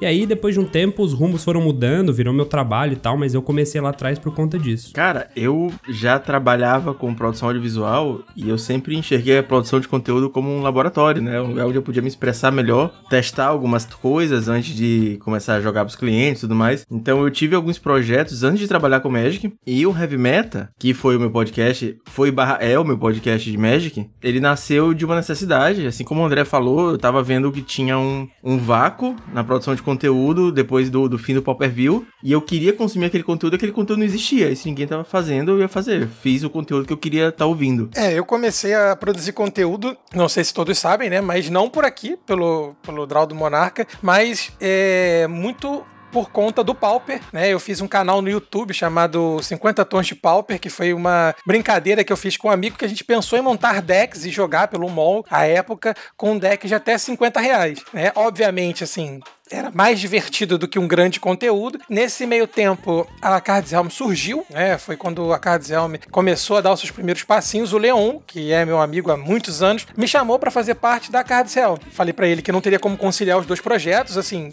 até que o canal do YouTube, era no YouTube, a época dos 50 tons de pauper, tava um públicozinho bacana, o pessoal gostava de ver as groselhas que eu trazia, né? Porque com 50 reais era uma insanidade, né? Mas é, aí eu acabei indo pra Cards Helm para fazer produção de conteúdo com eles. Surgiu a oportunidade de narrar os torneios, né? A Cards Helm começou a fazer torneios IRL, e aí foi, acho que, a primeira grande, né? O primeiro grande pulo que eu, que eu dei, que foi começar a narrar os torneios IRL, depois o MOL, e aí até que eu cheguei aqui no Draw do Monarca, porque podcast, e o Portelado sabe bem disso, sempre foi uma das minhas grandes paixões, assim, de conteúdo em si, né? Bom, eu, eu posso dizer que eu fui empurrado pra cá, porque o Portelada, né, passou essa tocha pra nós. De nada. de Chegou pra gente e falou assim: Ô, ô, vocês não querem tocar essa pica, não? Porque. Culpa do Portelada aí, nada. Que eu ó. vou ter um filho. É, eu vou, eu vou ter um filho. Então, eu vou ter um filho, eu queria que vocês, né, fizessem aí pra, pra mim, porque tá, tá complicado. Eu não vou pagar nada, vocês podem pôr outro nome, mas foi basicamente isso. Mas olha só, eu acho muito engraçado porque ah, eu acompanhei cada um de vocês, né? André, o Foguete, o Portelado, o Gonzalez eu nem sabia quem era, né? Era só um, só um cara aí na, na, na comunidade. Mas eu lembro. Perdido no Rio de Janeiro, né? Fazendo os corres. Mas eu lembro muito bem que antes do Foguete começar a produzir o conteúdo, ele era um, né, um puta jogador da comunidade. Tava lá em todos os, os eventos, cara. É muito engraçado ver que agora ele é, para mim, né, um dos maiores produtores de conteúdo do Pauper. Foi um pulo, assim, incrível, cara. Incrível. Qual o seu segredo? Cara, não sei. Eu simplesmente fui eu mesmo, mano. É tudo bot. Ele, ele compra bot, ninguém tá vendo. Eu sabia! Eu sabia, eu sabia. Pô, André, não precisava contar meu segredo, mano. Eu tava fazendo aqui de santo e tal. Você foi contar, cara. Mas assim, eu comecei a produzir porque exatamente eu, eu ganhava muitos torneios, cara. Assim, eu fui campeão de vários torneios seguidos. Humilde. Ah, Humilde. Tipo, eu fiquei conhecido por isso, sabe? É assim, teve o, o Royale e o Tropical Pauper eram os dois principais torneios que a gente tinha na nossa comunidade. E quando eles teve a final deles, eu, tipo, ganhei os dois. Eu era, eu fui o único até hoje campeão dos dois ao mesmo tempo, na, na mesma temporada. Tipo, nunca mais aconteceu. Então, tipo, eu posso falar que eu, eu fiquei conhecido porque eu jogava bem, eu tava sempre fazendo é, pontuação e tal. Então eu posso dizer isso. E daí eu comecei a produzir, a galera foi gostando de assistir, é, o pessoal foi gostando de acompanhar a live, foi crescendo. Inclusive agora, dia 27, faz um ano que eu tô de Twitch, né? Tipo, minha primeira live de teste vai fazer um ano agora, dia 27. E eu bati 1.500 seguidores, eu tava falando que é muita gente, cara. É muita gente. Às vezes, é, depende do jeito que você olha. Ah, tem um canal que tem 5 mil, tem um canal que tem 10 mil, tem um canal que tem 30 mil. O, o do André, por exemplo, tem um monte. Fala, cara, é muita gente. Eu fico muito impressionado com as pessoas que seguem a gente, vai lá e se faz questão de te assistir, cara. Nossa, eu acho isso muito da hora. Sei lá, cada vez isso me motiva mais a fazer conteúdo, a estar em live. Agora, eu tenho uma pergunta aqui, aproveitando, né, que estamos aqui com representantes de, de diversas formas de produzir conteúdo. Todos, é, atualmente, conseguem encarar a produção de conteúdo como um trabalho? ou vocês dividem, é, ou assim, era uma, uma perspectiva que isso desse certo. Assim, é, eu admito que eu ainda né, vejo a produção de conteúdo de Magic, no caso, como algo complementar. Às vezes, para mim, ainda muito mais hobby do que um trabalho. Mas eu queria ver um pouquinho de vocês, né? Como vocês enxergam esse mundo de produção de conteúdo barra hobby barra trabalho, né? Cara, para mim, para mim é um trabalho desde 2000 e 15 ou 16, eu acho. Foi quando eu saí do meu trampo anterior, abri o CNPJ, registrei marca, profissionalizei o negócio, contratei editor e aí desde então é o meu trabalho, minha minha única fonte de renda, né? Que quando a gente trabalha com criação de conteúdo, a gente tem várias pequenas fontes de renda diferentes, né? Ah, é sub de um lugar, é patrocinador do outro, mas somando tudo, é assim que eu pago minhas contas e esse é o meu trabalho, né?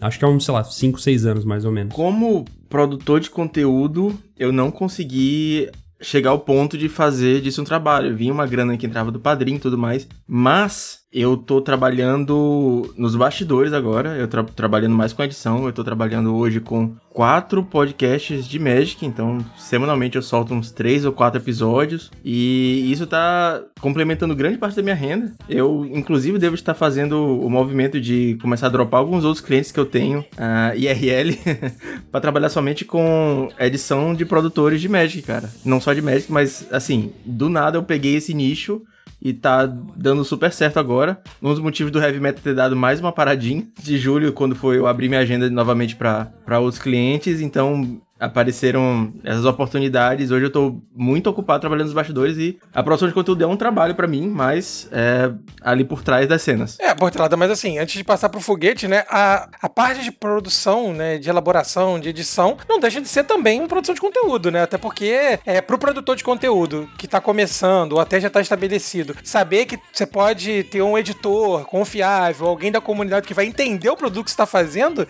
é uma grande vantagem, né? Você grava um, um áudio áudio, manda pra pessoa que nunca jogou Magic na vida editar, ela não vai colocar aquele sentimento, né? Em cima da produção. Então, né, pode, não deixa de ser uma produção de conteúdo também, né? Não, com certeza. É porque esse já é meu trabalho full time desde 2016. Trabalhar com produção de conteúdo para clientes, para internet, mas focar na nesses produtores de Magic, na produção de conteúdo independente está sendo uma coisa relativamente nova. Eu trabalhava mais com, com empresa, com institucionais, com educacionais. E agora, de repente, chegou esse nicho e tá sendo maravilhoso, cara. Eu tava até antes da edição aqui trabalhando e, tipo, feliz. Eu não tô me sentindo sobrecarregado como a gente às vezes vai trabalhar com uma coisa que a gente não gosta pra pagar as contas, entendeu? O Telada fala que trabalha feliz porque ele trabalha com os decks de Magic na frente, que ele já me mandou foto.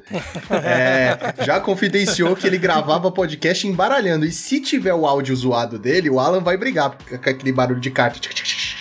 Mas tem esse negócio de você trabalhar com o que você gosta, né? Tem aquele ditado que trabalhe com o que você gosta e você nunca mais vai precisar trabalhar um dia na sua vida. Ou você vai parar de gostar daquilo, né? Então é meio. É, tem esse lado.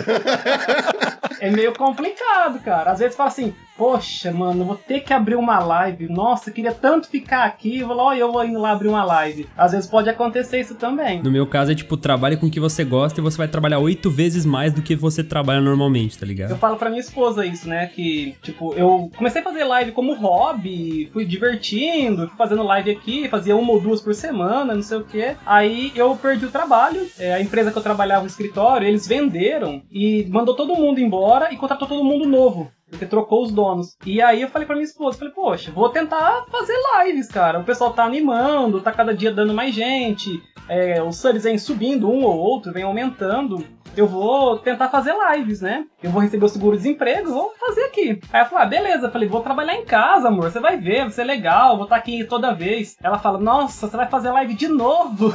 Você trabalha em casa, você fica o dia inteiro nesse computador. Eu não posso ligar um liquidificador nessa casa porque você tá é fazendo é live. Faz, faz o suco na live, cara. Vai ser bacana. É bem isso. Então, é, às vezes, o que o André falou, você trabalha muito mais. Às vezes é verdade. Você acaba trabalhando um pouco mais mesmo. Você se dedica por ser uma coisa que você gosta, né? Diferente às vezes de ir lá na empresa fazer. Você para você, você quer sempre mais bonito, sempre um áudio mais um, arrumadinho, a sua live mais não sei o que. Eu pelo menos eu me dedico muito a fazer, cara, muito. E tem outra, né? Como você recebe pelo que você trabalha. Então se você não trabalhar, você não recebe. E quanto mais você trabalhar, é óbvio que não é uma proporção exata, né? Mas quanto mais você produzir, mais você vai receber. Se você ficar mais tempo ao vivo, publicar mais vídeos, etc, né? A tendência é que você receba mais. E aí, importante, assim, até uma dica que eu dou para quem tá pensando em começar a produzir conteúdo, não deixa o bagulho exagerar, né? Continua tendo a sua vida, porque é muito comum você ver o famoso burnout ali, da galera que trabalha demais, porque, né, quanto mais trabalha, mais dinheiro, e aí abre mão de vida social, saúde, não sei o que. O ideal é você encontrar um equilíbrio entre as paradas. Né?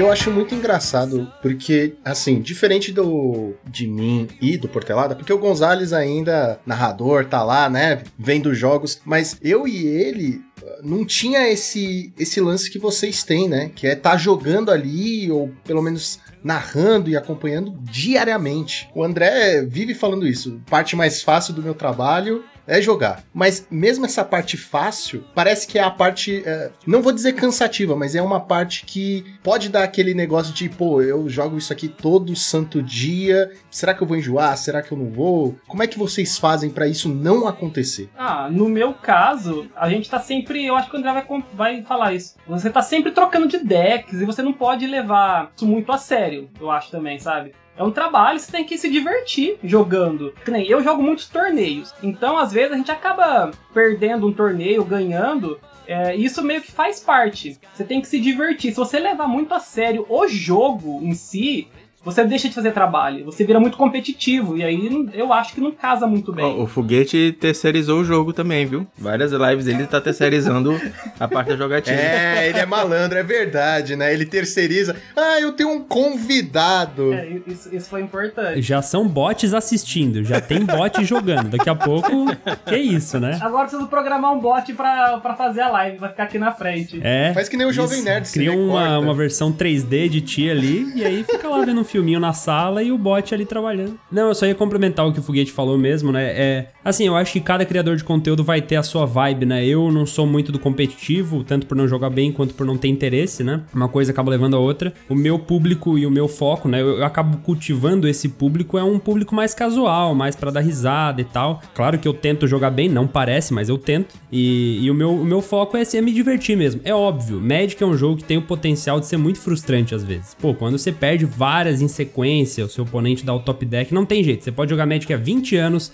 continua sendo frustrante. Mas o nosso trabalho é entreter as pessoas que estão ali. A pessoa tinha qualquer coisa para estar tá fazendo naquele momento, ela parou o que ela tá fazendo ou tá fazendo em algo em paralelo e tá assistindo ou ouvindo a gente. Então, a gente não pode deixar com que a nossa frustração passe para a pessoa e a pessoa fique frustrada junto. A gente tem que tentar criar alguma diversão a partir daquilo, sabe? É, vocês tocaram num ponto bem interessante, né, que é a produção de conteúdo versus o prazer em si, né? Eu admito que eu sempre tive muito problema com isso, né? Acho que grande parte do, dos meus hiatos que eu tive com produção de conteúdo e com Magic foi, foi que eu não soube lidar com a, assim, a frustração de jogar algo, viver uma comunidade desde 98, por exemplo, né? Que eu jogo Magic desde 98, amar esse negócio, esse jogo, e, investir e ter momentos onde o meu hobby se envolvia com o trabalho. E aí é, você já tem toda a cobrança do, do mundo real, né? Do IRL, de bater ponto, carteira assinada, aquela coisa toda, chefe buzinando no teu ouvido. E aí o Magic, ele sempre foi, pelo menos para mim, uma válvula de escape. Então eu tive esse problema de, de conseguir conciliar a produção de conteúdo, que aí começou a se tornar uma obrigação. Comecei a ter agenda de narração, produzir conteúdo com a Card Selm na época, né? E eu falei assim, cara, eu preciso me divertir, entendeu? O Magic, eu preciso jogar para eu perder e fazer uma patuscada e rir com os amigos. E assim, para mim sempre foi difícil conseguir conciliar, né? Então, é... como é que vocês conseguem lidar com isso até hoje, sabe? Conseguem conviver com essa, com essa, essa renovação de diversão para manter o trabalho funcionando, né? Comigo,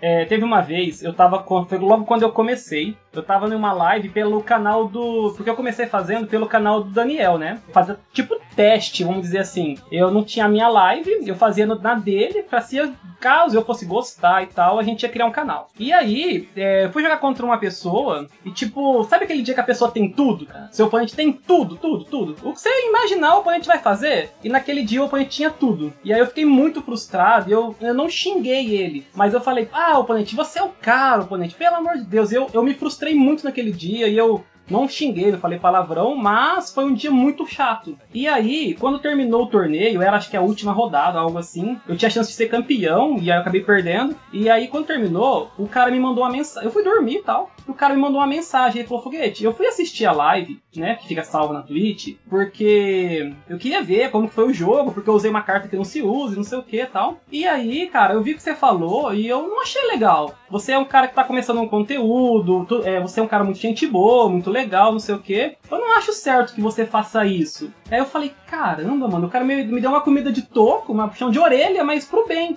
E desde esse dia, então, a gente se frustra às vezes, você fica bravo, mas desde, desde esse dia, eu nunca mais tentei levar o jogo assim a sério. Eu ganho, opa, fiquei feliz. Eu perco, eu falo, poxa, caramba, errei aqui, não sei o quê tento levar numa boa, porque se você levar muita ferro e fogo, é igual você falou, o fato de você ter que acordar e bater ponto cedo, cara, é frustrante às vezes, você não querer trabalhar. E você fazer isso no jogo que você tá produzindo ali, você vai meio que falar para as pessoas que, tipo, você pode se divertir? Pode, mas também pode ser um cara muito frustrado, igual eu aqui, ó. Então, desde esse dia, então, eu parei de, de agir dessa forma. Eu achei que não, não era meu jeito de ser. E aí eu mudei bastante por causa disso. Mudou, no caso, terceirizou, é isso. que aí o outro se estressa e você. É, você tem que chamar convidados e o outro que se estressa. Eu só dou palpite, é mais fácil. Só comenta a jogada do cara. Então, essa jogada foi ruim, viu? Mas como não sou eu, tudo bem. É, foda-se. É, foda Exatamente isso. De novo, eu ia só complementar o que o Foguete falou mesmo, porque é muito frustrante às vezes, cara. Às vezes não. Terceirizando, não... terceirizando. É, eu tô pensando, eu acho que o grande gênio dessa cal aqui é o foguete que terceirizou absolutamente tudo. Na próxima eu não venho, inclusive. Eu vou pedir para ele chamar alguém para me substituir. Não, na, na próxima vez vai ser a filha dele aí sentada. Isso, entendeu? isso. Muito bom. Eu, eu, eu acho que a gente tem que se esforçar muito para tentar gerar um conteúdo em cima, mesmo dos momentos que são frustrantes, sabe? Então, o, por exemplo, no, no, caso do meu canal ali, a gente tem o meme do Chola Mais, que é o Cebolinha dançando escrito Chola Mais. A gente só usa esse meme quando sou eu que tô chorando, entendeu? Quando é o oponente que, que zicou e não sei o que, a gente respeita, ganha o que tem que ganhar, beleza. Quando eu tô ali, porra, mas não vem terreno, ou só vem terreno, aí o pessoal no chat já começa, ó, chola mais, chola mais. E aí a gente tenta criar uma zoeira em cima da tragédia, que é tragédia, né, porra? Aí que entra uma parada, porque assim, o nosso trabalho sejamos honestos, por mais que ele seja difícil, ele poderia ser muito pior. A gente tá jogando um jogo que a gente ama, no conforto da nossa casa, a gente não pega metrô lotado. Enfim, eu não tô falando por todo mundo aqui, tô falando por mim, que é a minha realidade, mas é, eu trabalho de home office com um bagulho que eu gosto, não tô debaixo do sol o dia inteiro. Então, assim, poderia ser muito pior, sabe? E, e, às vezes eu até me sinto um pouco mal de, de reclamar de pontos do meu trabalho que porra, sabe, poderia estar me ferrando muito mais. Eu tô aqui, tipo, né? Então vocês entenderam o que eu quis dizer, né? A gente às vezes reclama de uma derrota no jogo, sabe? Tipo, porra, mano, sério que essa é a principal reclamação que você tem no seu trabalho. Você tá muito bem, sabe? Eu tenho uma teoria que sobre produção de conteúdo pessoal, que talvez complemente um pouco isso que o Gonzalez falou do sentimento que ele estava sentindo. Eu acho que com quando você faz um projeto pessoal, você pode tirar três coisas dele. A primeira você pode tirar ego, né? Você pode tirar fama, você pode querer ser reconhecido no seu meio, né? Perante a comunidade, seja de médico, de qualquer coisa. Você pode tirar grana, você pode querer tirar dinheiro, pagar conta, pagar uns boletos. Você pode querer tirar satisfação pessoal. Ah, eu vou aprender alguma coisa com isso, eu vou fazer isso porque eu quero me expressar, porque eu quero me sentir bem, porque eu sou artístico. E aí, geralmente, quando você faz um projeto pessoal, você tem um, uma dessas coisas em mente. É, minha visão, obviamente, falando, né? Então você coloca X de energia, você retira Y de retorno do que você está esperando. Tenho para mim, isso aconteceu muito com praticamente tudo, todos os projetos que eu já fiz, que tem esse ciclo, né? Esse ciclo que eventualmente ele vai se desgastando. Então eu vou co colocando cada vez mais energia, cada vez mais X de energia e esse retorno tá voltando. E foi mais ou menos o que aconteceu comigo, acho que aconteceu com o Gonzalez muitas vezes também. Porque vai. Você não consegue mais tirar, por exemplo, a satisfação pessoal. Eu falei que eu já fiz vários projetos para testar coisas, para, ó, essa técnica nova de, de videomaking, eu quero melhorar a minha edição de alguma coisa, então eu fazia um projeto, fazia alguns vídeos, fazia alguma coisa para implementar, para desenvolver esse leque de, de habilidades. Então, depois que isso estava bem estabelecido, meio que perdi o propósito. Aí ficar fazendo uma coisa, entrar no cotidiano e não ter mais aquele retorno de volta, quando você já aprendeu, quando você já teve o que você esperava, fica cada vez mais difícil. Então eu acho que o segredo de produtores de conteúdo, tipo o Foguete, tipo o André, tipo a galera que consegue quebrar essa barreira, é achar novas motivações e novas maneiras de renovar esse ciclo, para ele não ficar se desgastando sempre. O que, que vocês acham nessa bad que eu joguei. É, eu, eu, eu acho, o Portelada, que você falou bastante do que eu penso. A gente já conversou muito em off, né? Já trocamos muita ideia, já tive o prazer, inclusive, de participar do Heavy Metal, ser padrinho também do projeto que eu, enfim, sou apaixonado, você sabe disso. Eu acho que a primeira coisa que o produtor de conteúdo dele precisa ter é saber, eu acho, para quem ele tá produzindo, qual o objetivo dele. Eu acho que estamos aqui acompanhando quatro exemplos diferentes, né, de produtor de conteúdo, cinco contando com o Lucão, inclusive, perdão, né, mas assim, que são... Ah, é, é... Ele lembrou de mim, que bonitinho. Não, mas assim, são. são... Seis com os botes do foguete. É, na verdade, cada um de nós tivemos um início diferente, uma maneira diferente de começar, e ao mesmo tempo, eu acho que a gente precisa entender qual é o objetivo, qual é o objetivo que a gente quer alcançar. Eu admito que nessa na jornada eu me perdi, né? Eu me perdi na jornada de narração, de produção de conteúdo e assim, acabei me reencontrando com o podcast, com o Draw do Monarca, que é algo que, assim, não consome muito do meu tempo, por exemplo, é, eu consigo conciliar bem com a minha vida profissional, pessoal. Então, acho que a, a, grande, a grande questão é a gente entender que, primeiro, a gente produz conteúdo, é limitado, talvez, o nosso tempo de vida, né, de produção de conteúdo. É muito difícil a gente crescer e muito fácil a gente cair. Qualquer erro que a gente cometer, qualquer fala que nós fizermos, qualquer é, comentário que a gente fizer que pode ser mal interpretado, uma crítica ou qualquer coisa, isso pode levar à queda, né? Então, é, isso é algo que, que acho que todo produtor de conteúdo, no caso, ainda mais o nosso de médica, é um nicho muito pequeno, precisa ter em mente. E essa cobrança, ela é muito cruel, né? Trabalhar com essa sensação de que, enfim, a gente caminha numa linha muito fina, ela é um pouco assustadora, né? Pelo menos para mim foi, né? E ainda é, né? Concordo 100%. Uh, eu acho que um, um, dos maiores lances da produção de conteúdo, independente se for um podcast, for um vídeo, se for o que for, se você se torna um tipo de figura pública, tudo que você vai falar, né, você tem que ter pisadas macias sobre o gelo fino. Você tem que ir com calma, porque senão, como você falou, qualquer coisa vai queimar a gente, qualquer coisa vai acabar com a gente. Às vezes uma piada que a gente faz é mal interpretada, não tem às vezes o que fazer, né? Você pode ir lá falar, gente, foi mal, não foi isso que eu quis dizer, mas o estrago já tá feito. Eu queria perguntar para vocês, Portelada, nós que produzimos podcast. Nossa senhora. Oxi. E aí, Ah, não, fala não, André, não e aí. Thiago, tudo bem? Desculpa. Vamos conversar Tá. aqui nós três aqui, só, né? né? Vamos fazer um... Peraí, peraí, não, peraí, que agora você... Vou fazer outra É, chamada. mas outra chamada aqui. Não, tudo bem, Lucão, Pô, não fica sem graça Você não. falou que não produz. Você falou que não produz podcast. Você falou que não é produção de conteúdo. Então, não vou nem levar o que você tá falando a sério. Mas eu queria falar sobre captação de conteúdo, né? Pux- buscar o conteúdo. Ainda mais nós que trabalhamos com uma coisa tão específica como é o Magic. As nossas fontes são. não são um bilhão de fontes. Não, não é um. Ah, saiu um filme aqui do Zack Snyder e tem um milhão de canais falando dele. É, é um pouco mais nicho. E no caso, a gente é pauper, é mais focado ainda. Eu queria saber como você fazia, Portelado, como você captava esse, esse conteúdo e, e compactava e falava, não, em, em até uma hora eu tenho que expressar todo o sentimento que eu tenho aqui. Cara, eu vou falar uma coisa muito egoísta, mas quando eu fiz o, o Heavy Meta, eu fiz o programa que eu queria ouvir. Então, por que, que ele começou com 45 minutos de duração? Porque era o tempo da minha jornada de ônibus pro trabalho. Então eu gostava Que de legal. pod- eu gostava de podcasts que eu conseguia ouvir indo pro trabalho. Então eu fiz assim, pô, 45 minutos é o tempo, é o sweet spot ali de, de eu fazer o Heavy Você Meta. podia trabalhar mais longe. Ah, sim. Coitado cara. Aqui no Rio de Janeiro, no trânsito, ele ia só até a esquina, com 45 minutos se bobear. Nossa. Ia ser assaltado do mesmo jeito.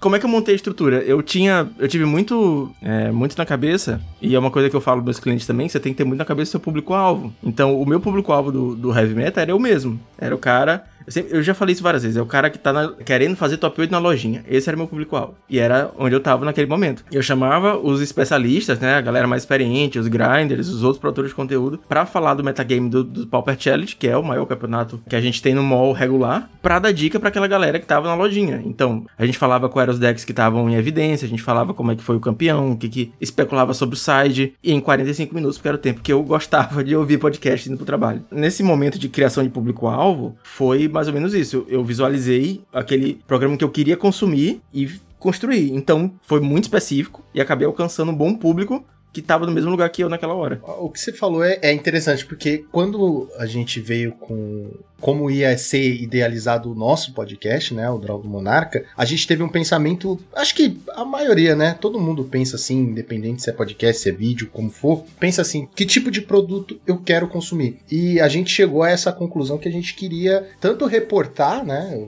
o metagame dos challengers, passar essa informação que é muito importante para quem joga ou não, pra quem quer só estar atualizado, mas a gente queria um pouco mais, a gente queria uma coisa assim, pô, vamos falar do assunto da semana, vamos falar de um assunto bacana. E a gente se inspirou muito né, no Jovem Nerd.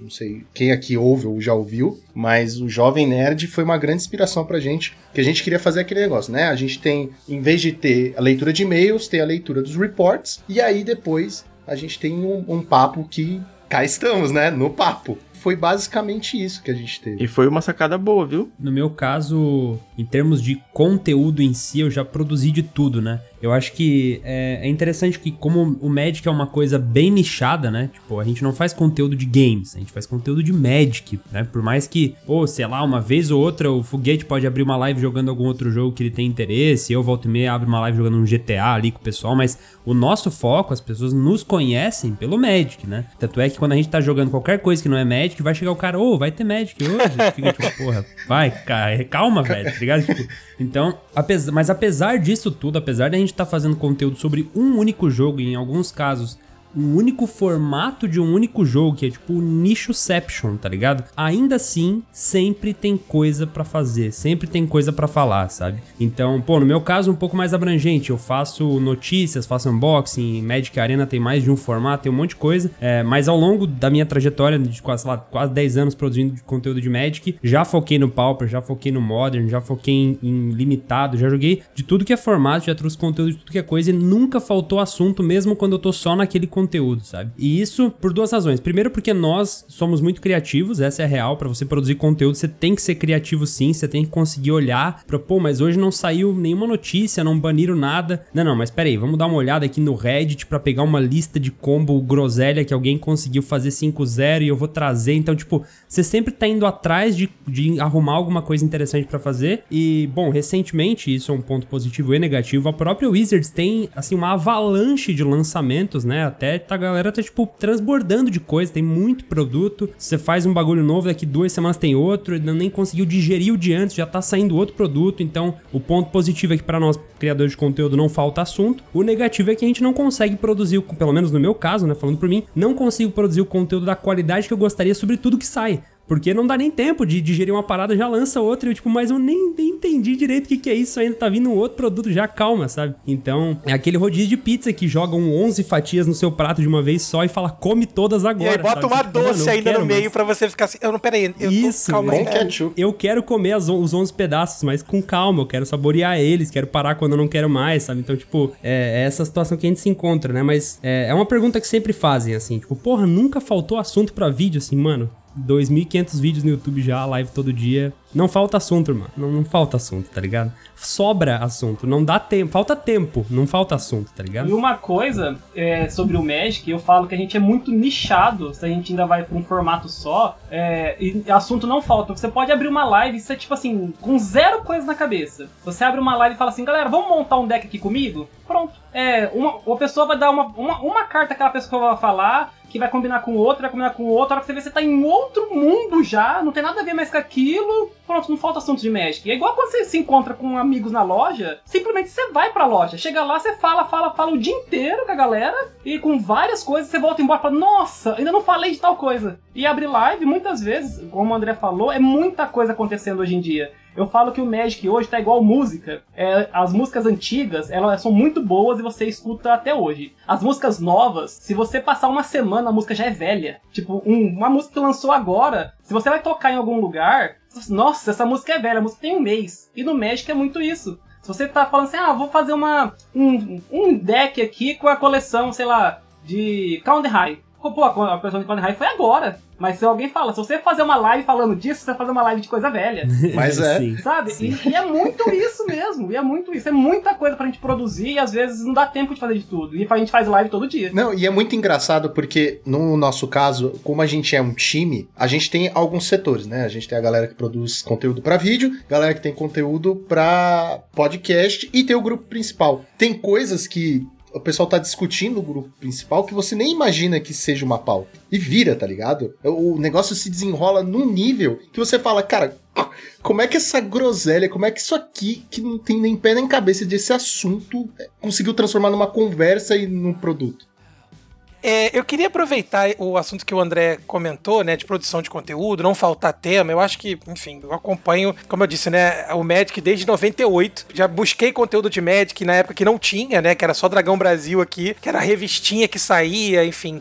O E- Gonzalez, ele tem um lance que ele gosta de falar assim: então, eu jogava essa porra quando tudo era floresta. E continua sendo ruim no jogo, isso que é triste, mas enfim, eu amo. Mas aí é uma É, questão de eu opção, amo né? esse troço, né, cara? Mas assim, é, eu- é porque eu tenho muito carinho, né, nessa jornada toda de, de acompanhar o Magic na época que não se falava de Magic, só, meu Deus, você é esquisito, você joga carta. Ou da minha mãe falar assim, sai pra casa, ficar jogando carta na praça, igual aqueles velhos jogando carta, vai ficar viciado, né? Aquelas coisas de- que de mãe fala pra Dito e gente, né? Só, só, só abrir uma aspas, a minha mulher fala que eu jogo super trunfo. Cara, minha mãe, eu falo isso com ela até hoje. Falei, mãe, se você tivesse me apoiado a jogar lá na pracinha com os velhos, eu poderia, sei lá, ser o campeão mundial de Magic, ganhar muito dinheiro. Hoje. Jogo há 20 anos todo dia e nunca me viciei. É, é, é. per- Pergunte-me como, né? Aquelas, aquelas coisas que Posso parar quando eu quiser. Eu só não quero. É, não mesmo, né? Porque, é, assim, o André e Portelada, é, vocês já devem, vocês já passaram por isso, né? O Foguete eu acho que ainda não, que o Foguete também tá, tá na jornada, ainda tá no, no amor ao Magic, mas todo jogador fica um hiato, para um tempo. Assim, é, porque vocês agora são produtores de conteúdo, é o que eu falei, eu acho que isso também traz o Magic uma relação diferente, mas todo mundo que joga Magic fica um tempo sem jogar. Alguns ficam meses, anos, depois volta, que a cachaça vicia, né? Mas assim, queridos, eu queria é, pegar esse gancho que o, que o André trouxe pra gente é, sobre produção de conteúdo e perguntar pra vocês assim: como vocês encaram a concorrência tá? É uma pergunta capciosa, porque a gente sabe que nós estamos falando de Magic, estamos falando de produção de conteúdo. É lógico que o conteúdo que o André produz é diferente do Foguete, o conteúdo que o Portelada produzia né, e produz de podcast. Por mais que seja nossos padrinhos aqui, né, é, morais aqui do Draw do Monarca, né, o Portelada, a gente modificou algumas coisas. Mas assim, como vocês encaram a concorrência na produção de conteúdo? Quer dizer, você, né, o André comentou que saiu aí agora uma, vamos supor, Innistrad, Midnight, whatever. Pô, existe essa preocupação de tentar produzir o conteúdo mais rápido do que canal X ou Y, ou vocês não pensam por isso, ou vocês vão dar uma resposta bonita para todo mundo ficar bem com essa, com essa situação, assim, só pra criar uma curiosidade que eu acho que todos nós aqui temos, né? Como é que a gente encara isso? A resposta certa é não tem concorrência. Ah, isso não vale. Somos todos amigos na comunidade. Eu acho que alguns anos atrás eu daria a resposta de que não tem concorrência, né? Mas é porque assim, pra galera que tá ouvindo, vamos entender uma coisa. Não é porque a palavra concorrência existe que nós não nos gostamos ou que a gente quer que o outro amiguinho se dê mal, entendeu? A concorrência existe hoje porque muito do conteúdo que é produzido, porque assim, o volume de conteúdo é muito grande e o dia das pessoas continua tendo 24 horas. Então a concorrência começa no ponto em que você tem que escolher se você vai assistir a live A ou a live B, porque dois criadores de conteúdo que vocês estão que você curte estão ao vivo ao mesmo tempo. Então você vai ter que escolher um dos dois para assistir. Então sim, há uma concorrência. Agora a concorrência não é aquela concorrência no sentido de não, eu vou, eu vou, sei lá, fazer um sorteio mais brabo que o sorteio do foguete porque eu quero que as pessoas se inscrevam no meu canal e não no dele. A concorrência ela geralmente é consigo mesmo, né? Você tá concorrendo com a sua versão do passado para tentar produzir um conteúdo cada vez melhor e para conseguir fazer aquele cara que tava te assistindo continuar te assistindo amanhã, né? Um outro ponto que também mudou de uns anos para cá, porque assim, quando o motivo começou lá atrás, não tinha esse lance de patrocinar criador de conteúdo, né? O lance de influenciador mal existia. Então, foi de um tempo para cá, as lojas começaram a enxergar na criação de conteúdo oportunidades de mostrar o produto delas, né? Então, servirem os criadores de conteúdo hoje eles servem como vitrine para muitas empresas, né? Não só lojas, mas sites ou aplicativos ou qualquer coisa aleatória que a pessoa queira divulgar. E isso também envolve a concorrência dos criadores de conteúdo, porque nós temos muitas opções de canal para anunciar. Então, o lojista, na hora de escolher um canal para anunciar, ele vai pegar o leque de, de opções que ele tem e enxergar qual que é o que condiz com a realidade dele e tal. E isso também gera uma concorrência, né? Lá atrás você tinha pouquíssimos canais, então, ah, vou anunciar num canal aqui no YouTube. Pô, eu tenho o, o Motivo, o Black Lotus e, tipo, mais dois. É isso, acabou, entendeu? É um, é um desses quatro ou não tem nenhum. Hoje em dia, não. Isso é muito bom, né? Tipo, é muito bom porque permite com que você crie um ecossistema, né? Afinal de contas, se fosse ruim que nós todos. Se a concorrência existisse no sentido da palavra mercadológica mesmo, eu não teria topado participar desse programa, por exemplo. Porque por que eu vou dar audiência para um programa que teoricamente, sabe? Então não faz sentido, porque o Magic precisa do ecossistema todo para funcionar. Então tudo precisa estar tá funcionando ao mesmo tempo. Os lojistas, os investidores, os colecionadores, os produtores de conteúdo, cenário competitivo, cenário casual, tudo isso precisa andar junto. Se algum desses dessas partes do ecossistema fica para trás, o negócio todo embolota e desanda, sabe?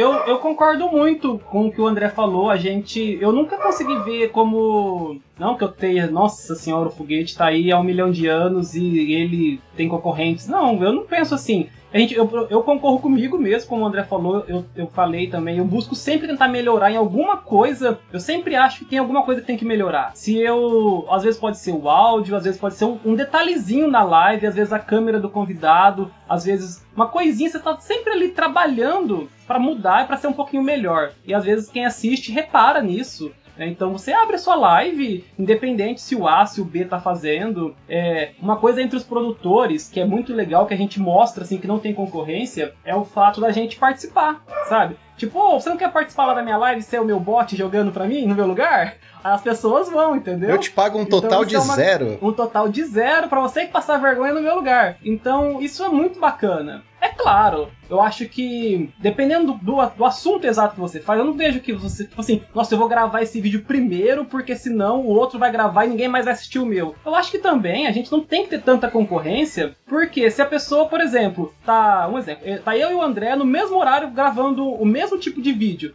Se a pessoa gosta dos dois, ela vai de repente, por exemplo, ah, eu vou assistir o André aqui, depois eu vou lá assistir o replay do foguete. Tem pessoas que, se a pessoa gosta de você, cara, ela vai te assistir, ela vai te procurar de qualquer forma. Eu tava aqui agora, tô conversando com vocês, e toda terça-feira eu jogo um torneio gringo, né? Que é o PCT. E aí um cara acabou de mandar mensagem, Foguete, tá tudo bem aí, cara? Por que você não tá fazendo live hoje? Você não tá jogando torneio? Tipo, a pessoa te procura para saber o que, que tá acontecendo, se a pessoa gosta de você. Então, cara, tipo, se o outro tá fazendo o vídeo primeiro que você, ou se ele, sei lá, tá sorteando alguma coisa diferente, isso, cara, continue é, eu, assim, eu, eu, penso assim, eu continuo me dedicando no meu. O meu, eu tô sempre tentando melhorar o meu, indiferente se da pessoa tá diferente lá, tá melhor, tá pior. Eu, eu, eu busco muito isso comigo mesmo. Eu acho que a gente, no, no geral, a gente é muito amigos também, né? A gente meio que quer se ajudar. Porque se a gente se atrapalhar, a gente vai todo mundo se perder só, eu é, acho. É, em comunidade, isso é uma regra para produção de conteúdo. Em comunidade nichada você não cresce sozinho. Até certo ponto você pode crescer, mas eventualmente você vai precisar de um amigo para participar com você, de um contato para conseguir um job. É muito importante você ter uma boa relação com, com aquele ecossistema que eu comentei mais cedo. Total. Eu queria só jogar um, um outro insight, que é uma conversa que eu já tive também com o Gonzalez é, em off, em grupos, sobre exatamente sobre isso. Que eu concordo totalmente que a concorrência no meio de produção de conteúdo ela existe de uma forma diferente do que uma concorrência mercadológica tradicional. Porque às vezes o um consumidor tem um dinheiro X e ele precisa de um produto, ele não vai comprar dois produtos iguais. Mas eu penso muito sobre formatos e e conteúdos. É, nessa conversa que eu tava falando com nesse grupo, o Gonzalez faz parte também, a gente comentou sobre uma hipotética volta do heavy metal. Eu tinha comentado que eu não faria mais o que eu faria antes, porque hoje o DDM faz, faz muito bem. Então não faz sentido para mim só repetir uma coisa que o DDM já tá fazendo excepcionalmente. Ou eu teria que fazer antes é, soltar antes deles ou fazer uma coisa diferente. Eu provavelmente faria uma coisa diferente. E foi a mesma coisa quando eu comecei a entrar na live. Eu já fazia o podcast, já tinha uns vídeos no YouTube e falei, cara, vou ver o que acontece se eu fizer uma live. Aí na mesma hora que eu tava fazendo live, tinha um foguete, tinha um Weber e tinha mais tantas pessoas. E aí eu pegava uns números assim que eu pensava, bicho, eu vou ter que me esforçar tanto para tentar chamar essa galera pra live que é mais fácil eu focar no conteúdo que a galera me conhece por esse conteúdo. Eu fico pensando muito sobre essa questão de formatos. Às vezes você insistir em um formato que a comunidade já está saturada por exemplo, é, uma live que todo mundo faz na, naquele horário, né? Tipo, conversa com o produtor de conteúdo, o Ramudão mesmo falou que ele mudou de horário para pegar um horário que tava vazio, né? Na, na, grade de programação do Pauper. Então isso é uma coisa que eu penso bastante. Todo mundo se ajudando, é, todo mundo contribuindo, claro, com collabs e a, até mesmo com, com ajuda técnica. O Lucão sabe que a gente tá sempre conversando sobre podcast, como melhorar. Toda vez que eu acho uma parada massa, olha isso aqui, porra, podcast é foda.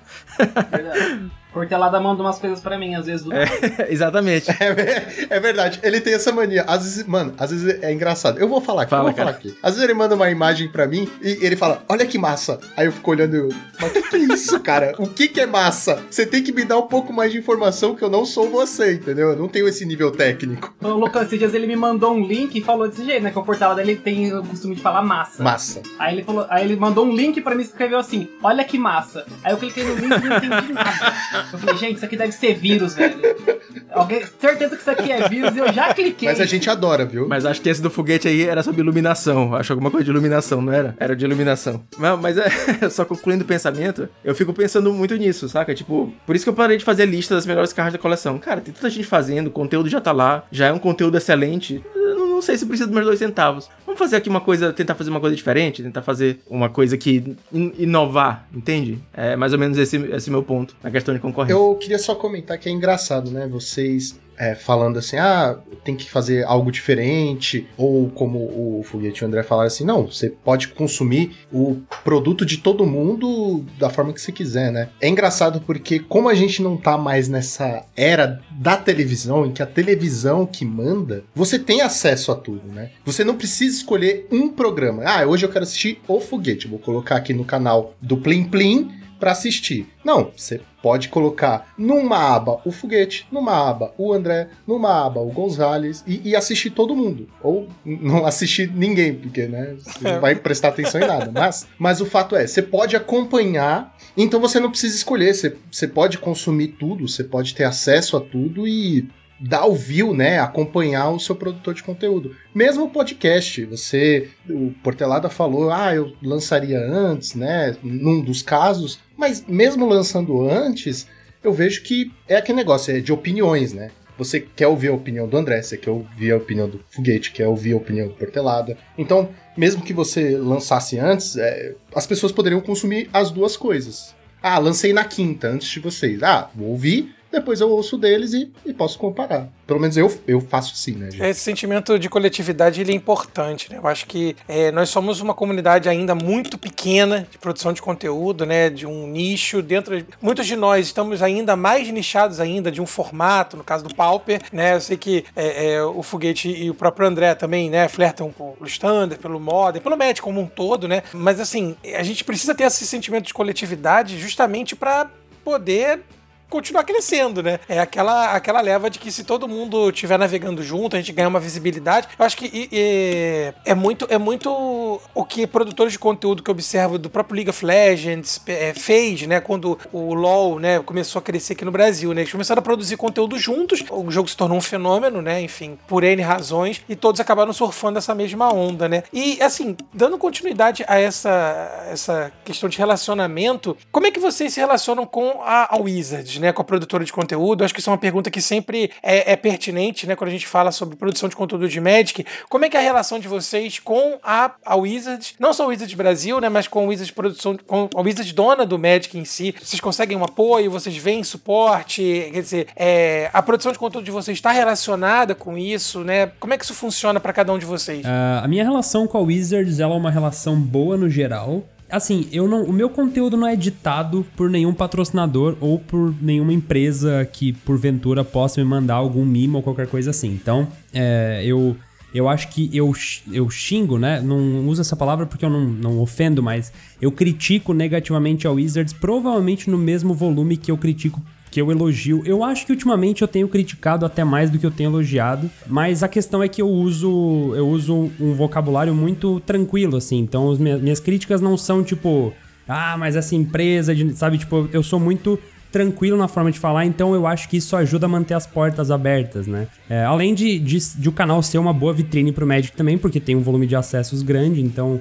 a minha relação com a Wizards é boa, assim. Eu já é, reclamei muito no passado de, de falta. Eu acho que a Wizards erra em algumas coisas grotescas, assim, por exemplo, eu acho uma vergonha que, sei lá, vamos supor que o meu canal seja o maior canal de Magic Arena do Brasil, tá? Eu acho uma vergonha eu ter que comprar as cartas no jogo do meu, do meu bolso. Eu acho isso completamente inaceitável. Eu acho que o Foguete deveria ter todas as cartas no Magic Online, por exemplo. Porque ele produz conteúdo ali. Eu acho que para eles é uma linha de código do tipo, o usuário Thiago Foguete vai ter todas as cartas. Ele não pode vender ela para é, ninguém as sim, cartas. Sim. Mas, mas ele vai não poder. Faz trade, mas tem tudo. É, porque daí ele vai poder produzir o conteúdo que ele quiser sem precisar nessa. Porque assim, eu não sei enquanto é o Foguete, mas volta e meia, pô, quero trazer o deck tal, mas ele tem que ir atrás de tal carta. É um, é um BO, é uma dor de cabeça, tem às vezes que gastar dinheiro. Então, assim, Pô, é uma matéria-prima que para eles não muda nada. É uma linha de código que os caras digitam e pronto. Agora você pode produzir o conteúdo que você quiser, engajar a sua audiência e vender o nosso peixe, tá ligado? Então, tipo assim, para mim isso é inaceitável, é uma decisão grotesca, horrorosa, que eu tô assim, há anos pedindo e nunca, sabe, nem, nunca nem deram sinal de que eu mudar. Tem várias coisinhas pequenininhas assim que eu acho que putz, é uma vergonha, sabe? Sei lá, produzindo uma semana de conteúdo de Rune Terra, me deram uma coleção, com uma conta com todas as cartas e um milhão de coringas dentro da conta para eu comprar o que eu quiser, tá ligado? Então, tipo assim, pô, eu tô no Magic há anos e anos e anos e nunca, sacou?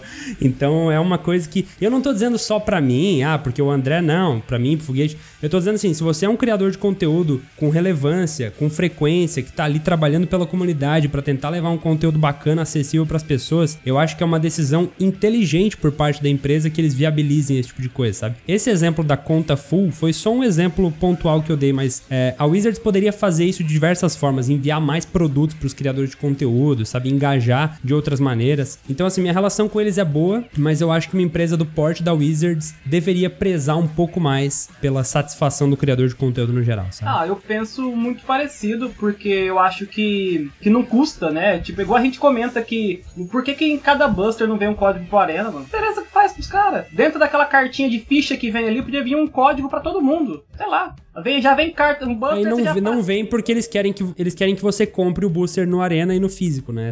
Não vem porque eles querem ganhar dinheiro. Caraca. Tipo tipo isso, sabe? Não custa nada. Uma coisa, para você ter uma ideia, é, eu não tenho contato com a Wizard nenhum, assim, nunca ganhei nada, ou nunca pedi nada. Mentira, eu pedi uma vez também, mas eu não fui respondido, então nunca mais pedi. Eu não sei que, que tipo de números eles olham, o que, que eles procuram, né? Mas, por exemplo, eu sei que eu sou um canal ainda pequeno e tal. Então com a Wizard eu não tenho nada, né? Eu reclamo assim, porque às vezes é, o formato que eu jogo, talvez não sei pro André se isso faz muita diferença, mas o formato que eu jogo tem tido alguns probleminhas, assim, tipo, eles lançam umas cartas que eles. Parece que eles nunca viram o formato, sabe? E aí atrapalha muita gente. Eu mesmo produzo torneios. E eu tive que ser o Wizard do meu torneio, sabe? Eu fui lá e falei, galera, a partir de hoje as, essas três cartas estão banidas porque meu conteúdo tava acabando, mano. Eu tinha, ó, o meu torneio batia 80 pessoas numa segunda-feira. Batia 80 pessoas. Aí lançou a coleção, meu torneio em três semanas batia 20. Tipo, cadê 60 pessoas? Aí eu bani as três cartas. Eu bani, voltou a bater 40, 50 jogadores. Poxa, será que é o Wizard? Só a gente que vê isso? Por que, que quando lança uma carta, no spoiler a gente fala assim, essa carta aqui não dá certo, não? Por que, que os caras não veem isso, mano? Porque a gente tá ali, a gente tá acompanhando, a gente tá muito perto, a gente vê a dificuldade. O, o André falou, ó, a dificuldade para eu produzir conteúdo é eu ter que ficar comprando, caçando a carta. Você, a mesma coisa, pô, eu vou ter que eu banir as cartas, entendeu? A gente tá ali, a gente sabe o que que precisa. Eu acho que falta, dentro da Wizards, alguém de verdade interessado em cuidar de cada formato. Ó, esse cara vai cuidar do standard, esse cara vai cuidar do Pauper, esse cara vai cuidar do Arena. E aí, quando sai a coleção, você dá na mão desse cara e fala assim: no teu formato, o que, que ia ter problema? Ó, essa carta aqui ia ter problema. Vamos arrumar ela. Pronto. Ou, ou, não, lança banido. Lança, assim, dependendo do formato. Tipo, Modern, não, porque a gente quer vender booster. Mas uh, Pauper, a gente, eu já falei, a gente não compra booster, porra. Wizards, a gente não compra booster. A gente não compra. Você sabe que se a, a Wizards estiver ouvindo o nosso programa aí, que ela não vai ajudar o Pauper mesmo, né? Porque a gente não compra ah, booster. Ah, não, ela tá e. Não, tá, tá. Tá sim, tá sim. A gente não, a gente não compra buster, né? Ah, não acredito, você comprou. A gente não compra buster. Não, mas você comprou boosters? Não, você comprou avulso. Nossa senhora. Não é possível. Eu, olha isso aqui. Pra quem não sabe, ele tá mostrando, porque, assim, o foguete não tá acostumado com podcast, mas ah, ele tá é mostrando as Eu tô mostrando uma carta, mano. Não, você tá mostrando um leque de, da mesma de carta. esquilos malditos, tá, gente? Só isso. Eu fui comprar uma. Eu fiz um storm aqui, pra quem, não, pra quem não tá vendo. Eu fui comprar, eu comprei a normalzinha dela. Comprei a normalzinha, era baratinho. Aí, depois que eu fiz o pedido, eu vi que tinha o old frame, né? O, o a versão antiguinha e tal. Esquilo velho. Beleza. É, aí um padrinho, do nada, ele ganhou um cupom numa loja, em vez dele comprar pra ele, ele mandou pra mim. Aí eu fiquei com os meus, com os dele e com os meus mesmo. Mas você não comprou isso no, no booster. E agora você pode colocar na lareira e se esquentar no inverno, né? Porque... Cara, como todo bom criador de conteúdo de palpa, eu nunca tive nenhuma relação com a Wizards, mas Beleza, próximo. É. Mas eu tava conversando é, outro dia com num grupo que eu tenho com os clientes e eles estavam também produzindo papo, eles estavam falando sobre. É... Posso falar o nome aqui, Lucão? Fica de boas? Não, pode. Depois eles, depois eles mandam um, um cachê aí, tá certo. É, depois a gente manda a conta, né? Ah, falou aqui. Por exemplo. Isso porque não eu, tem concorrência, falou... viu, é, André? É, não, não, tem, concorrência, tem concorrência. Não. É, não tem, não tem. Eu tava outro dia conversando no grupo do, do Common Knowledge, são uns clientes meus, e a gente tava falando sobre exatamente sobre isso, sobre o que a gente tava falando sobre a carta entrar banida e tudo mais. E, cara, a gente chegou a uma conclusão que não precisava nem pagar, bicho. Podia ser uma parada tipo Judges Academy. Você elege um conselho para cada formato, paga em promo. E eu tenho certeza que ia ter uma galera super competente disposta a fazer esse trabalho, entre aspas, de graça pela comunidade, ajudar o formato. Troca de promo, cara. Eu vejo tanto juiz faz isso, sabe? Então, sei lá. Eu acho que, que, podia, podia ter um pouquinho mais de, de cuidado também. É, eu acho que não é por falta de, de, de estrutura, não é por falta de. Eles, eles teriam dinheiro para contratar um grupo de pessoas, não, não, seria uma pessoa, seria uma equipe. Dinheiro não falta. A, a Wizards é multimilionária, subsidiária de uma empresa multibilionária. não falta dinheiro. O que falta é interesse. Só. Falta interesse e falta organização dentro da própria empresa. É aquela sensação que todo jogador de Magic tem uma vez ou outra que Cara, será que a Wizards é muito inteligente ou eles não fazem ideia do que eles estão fazendo? Sabe? A gente às vezes fica sempre nessa dúvida, porque numa hora eles lançam um bagulho muito foda, você fica, porra, aí os caras mandaram bem. Aí dá duas semanas assim, por que, que fizeram isso? Mas velho? eu sei Literalmente ninguém estava pedindo isso, porque quem foi a ideia disso, tá ligado? Então é uma mistura das duas coisas, tá ligado? Eu tenho uma teoria. É o dia que o estagiário É. assume. Então, não, não é um Não, estagiário. Sabe o que que é que acontece? É tipo o McDonald's. Eles fazem uma rotação nos setores. Então o cara do financeiro, ele vai produzir carta. O cara que produz carta, ele vai pro design, entendeu? E aí vai rotacionando, então Certeza. De tempo em certeza, é, dá essa merda. É, Chegamos a um, a um ponto aqui. Aí o, o cara do financeiro vai pra cartas, aí eles produzem um É. isso vai vender pra cara caralho, "Foda-se entendeu? que vai banir. Eu vou, vou produzir uma carta cara É, aqui. ente- Aí o cara que faz carta, ele vai pra edição de desenho. Chega lá, vem aquelas artes tudo horrível pra gente, às vezes. Uma carta horrível que o cara não sabe desenhar. Saiu aquela saga de Urza, por exemplo, lá, né? A, a, além de que é uma saga. O cara do financeiro. Entendeu? Aí saiu aquelas. aquelas a- a- na mesma coleção saiu aquelas cartas mal desenhadas. Que é a galera de outro setor ali, provavelmente da cantina, que estavam desenhando. Ah, gente, eu não sei desenhar aqui, eu vou mandar como tá, entendeu? O esboço como tá. Aí tem essa rotação. Por isso que dá ruim.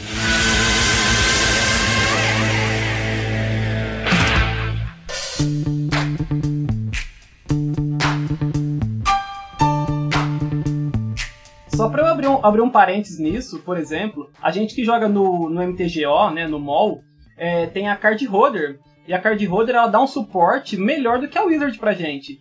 Porque a gente chega. no- Tem tipo umas metas, né? Tipo, a Wizard poderia ter algo do tipo. Ah, se o seu canal ele tem X horas, é, X consumidores, X inscritos e tal, você tem uma, uma conta free, sei lá.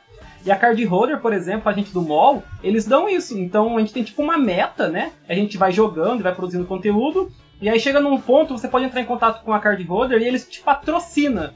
É, então eles te dão um, um aluguel free.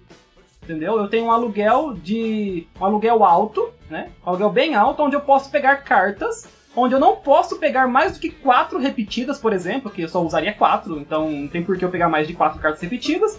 Eu posso estar lá alugando e devolvendo, e com isso eu divulgo eles, né? Eu divulgo eles para que façam um aluguel com eles, que eu acho o plano de aluguel muito bom. E com isso eu consigo ter, tipo, quase todas as cartas do MTGO para jogar. Que a Wizard não dá, um, um bot, uma conta lá, não sei como que eu chamo eles, uma loja online. Eles produzem, eles dão isso pra gente, um, um suporte. É, desse eu, eu já tive muitos, muitos embrólios assim com, com a Wizard também, né? É sabido isso é, amplamente, enfim. Justamente porque eu, eu acreditava que uma empresa como a Wizard ela deveria ter um, um papel social com a comunidade, né? Não só pela representação dela aqui no Brasil, enfim, mas com a- como vocês falaram, né? Com a produção de conteúdo, com os pequenos produtores de conteúdo. A pandemia, né? Ela trouxe pra gente uma mudança de realidade muito impactante para todos nós produtores de conteúdo, seja de podcast, seja de vocês é, jogando live, vídeo no YouTube, né? Vocês é, talvez tenham observado isso, né? Uma- um consumo maior do conteúdo de vocês, seja por mais tempo que as pessoas ficaram em casa, pelo home office, seja por tentar descobrir coisas novas mesmo, né? Enfim, começar, pessoas começaram a jogar. O, próprio André, né? Eu já indiquei infinitas vezes para meus alunos que estão começando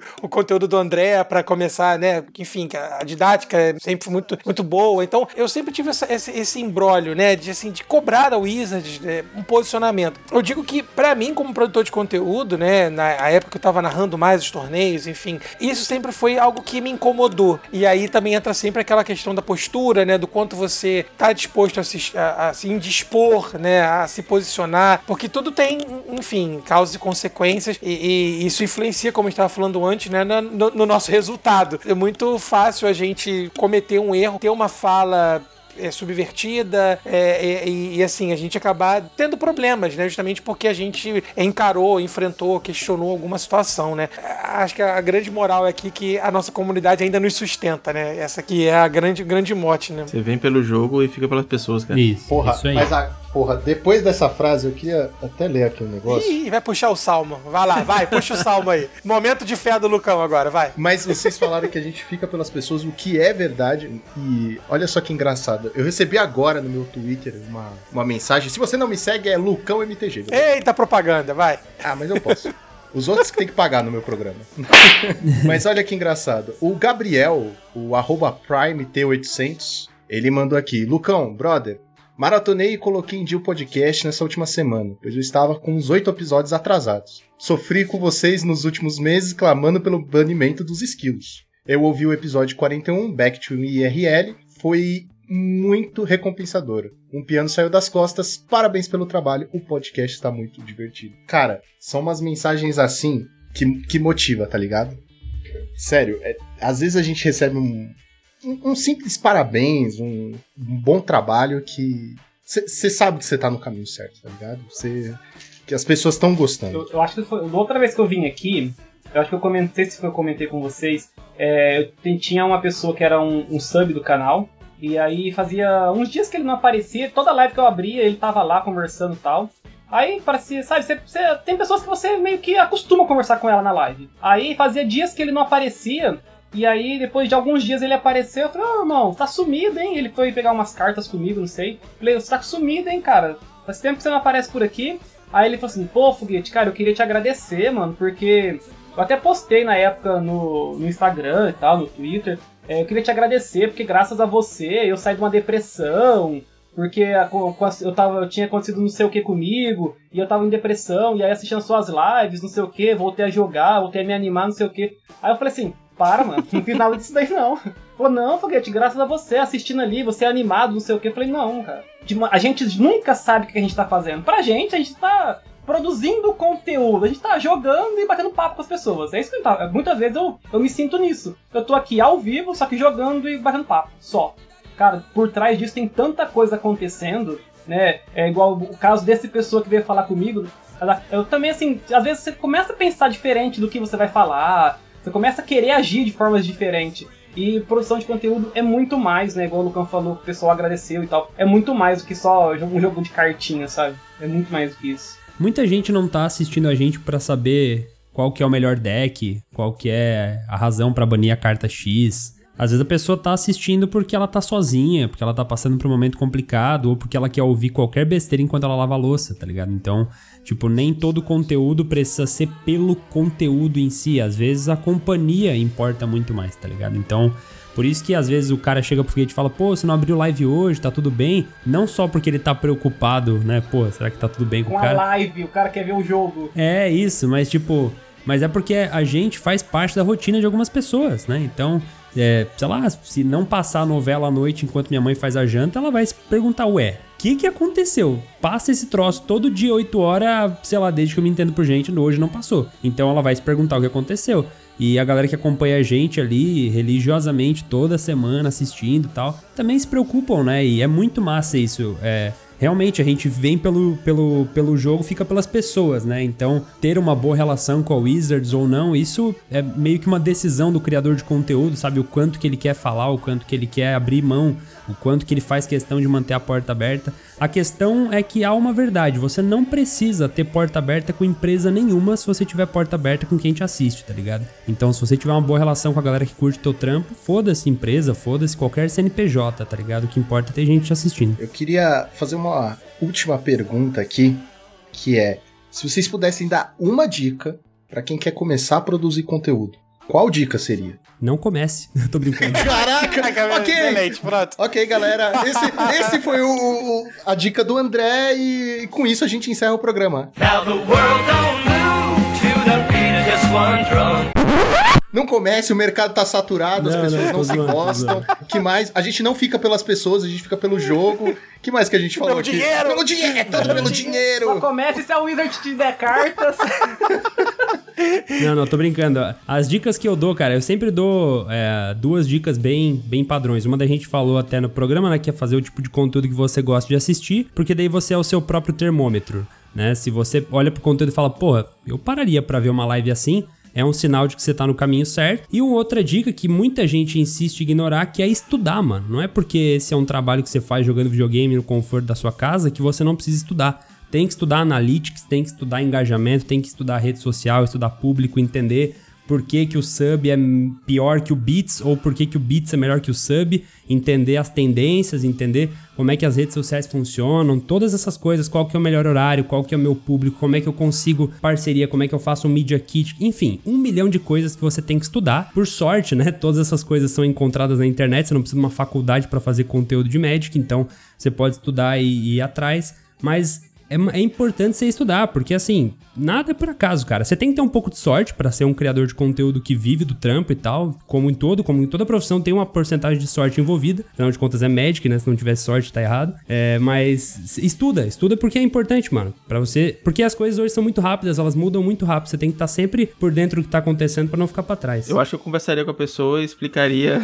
aquela, aquele papo do começo sobre talvez as três coisas que ela pode tirar da produção de conteúdo e virar assim: ah, eu quero fazer isso pra satisfação pessoal. E aí eu ia perguntar, cara, se você tiver zero views, zero pessoas te assistindo, você tá bem em fazer isso para você? Então você não pode fazer isso esperando ser famoso, ser o maior youtuber do mundo, ser o maior streamer do mundo. Você tem que fazer porque você gosta, que nem o André falou, é extremamente bem colocado, fazer bem feito, estudar e é isso, partir para cima, cara. Faz com, com amor. Ah, eu só vou re repetir o que os dois falaram. Você tem que fazer algo que você gosta, né? Não, não, principalmente não começar a fazer pensando que você vai ganhar alguma coisa, porque é, se a gente é, talvez hoje ganhe alguma coisinha com isso, cara, acredite, você leva um bom tempo para chegar nesse ponto.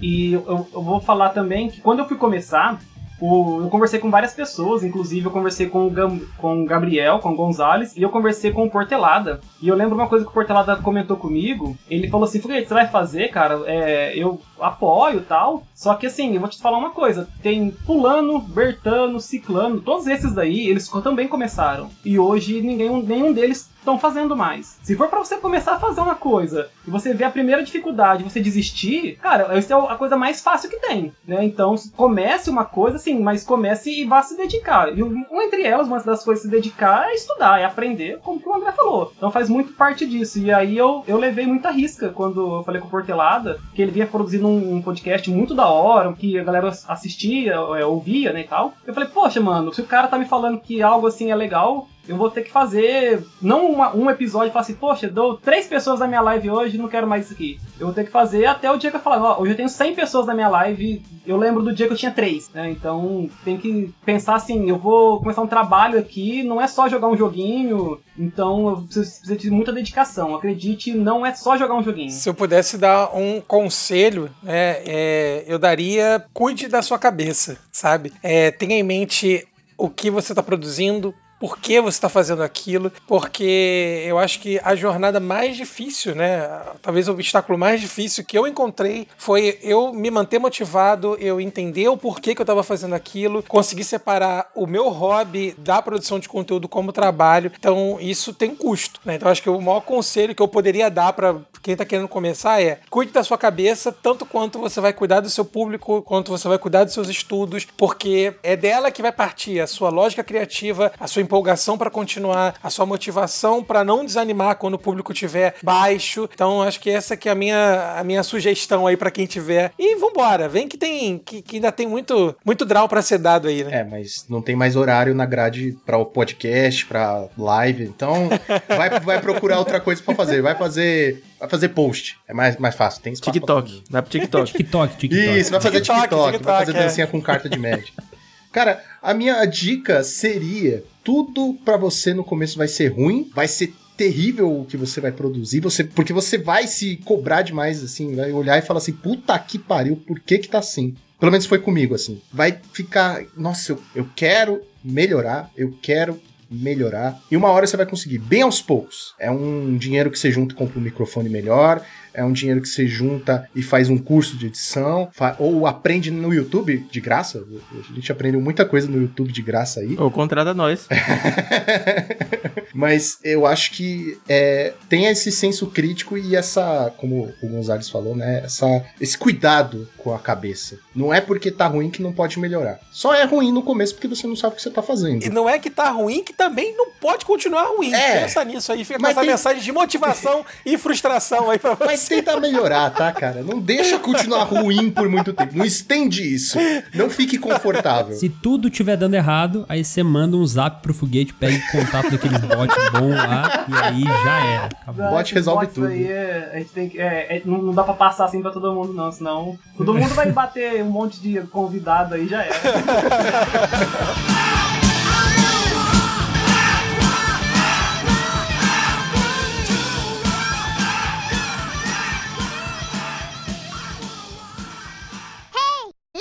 Momento Jabá! Momento Jabá! Momento Jabá! Cara, agradecer o convite aí, foi, foi bem legal participar. Obrigado pelo convite. Sempre da hora trocar ideia sobre esse assunto. Para quem quiser conhecer um pouco mais sobre o meu trabalho, eu faço conteúdo de Magic todos os dias no YouTube e de segunda a sexta na Twitch. Só procurar por um motivo. Você pode ir em motivo.com.br, que tem tudo agregado lá que eu faço, você encontra tudo organizadinho. E é isso aí. Precisando chamar aí, estamos Sempre possível, quero participar, gosto bastante de trocar ideia. E um abraço pros amigos de mesa aí. E para quem ouviu até aqui também, valeu. Bom, agradecer também ao convite do Lucão e do Gonzalez, da galera de todo o time dos Monarchs aí. É, é sempre um prazer poder estar aqui batendo papo com vocês. É sempre muito animado nossos papos. Um abraço aí pro André Portelada, dois feras na produção de conteúdo. Então é um prazer poder estar aqui junto com, com todos vocês. Quem quiser assistir nossas lives, Thiago Foguete na Twitch, né? E tem também nosso canalzinho lá no YouTube. Thiago Foguete lá também. Cara, eu tô até emocionado, porque faz um tempo que eu não faço um podcast com uma galera assim e tô super animadão. Chora, chora, chora. Tá faltando lágrimas. Porte... Chora. Portelada. Por, por isso é por que eu não tenho câmera. É por isso que eu não ligo a câmera. É... Mas... Portelada, se nós estamos aqui, é por você. Oh, Nossa, chora. Não, agora chora. agora faz a sua, agora faz a sua despedida aí. Mas é, eu tô muito, fiquei muito feliz com o convite do Lucão, sensacional. É, eu até comprei equipamento novo para voltar a gravar aqui com vocês, qualidade maior. Olha só o que a ansiedade faz. Eu não, é, eu não tô mais produzindo conteúdo de Magic no momento. Eu tô, como eu falei, eu tô trabalhando nos bastidores. Vocês podem me encontrar no Twitter, arroba ifportelada, ou no Instagram, arroba ifportelada. Se vocês estiverem procurando edição de conteúdo, pode falar comigo.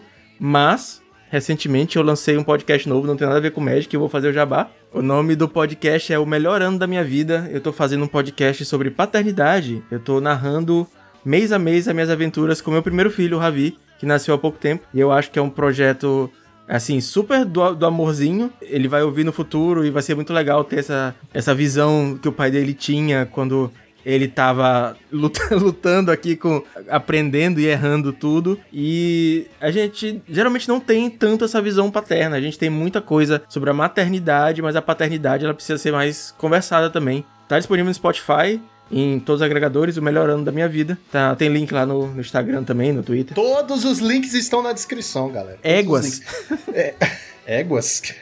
Gira do Maranhão, galera, gira do Maranhão. Ah, tá, entendi. Mas e vocês já pensaram em produzir conteúdo? Se já, já pode cortar essa ideia. Não vale a pena, muita dor de cabeça.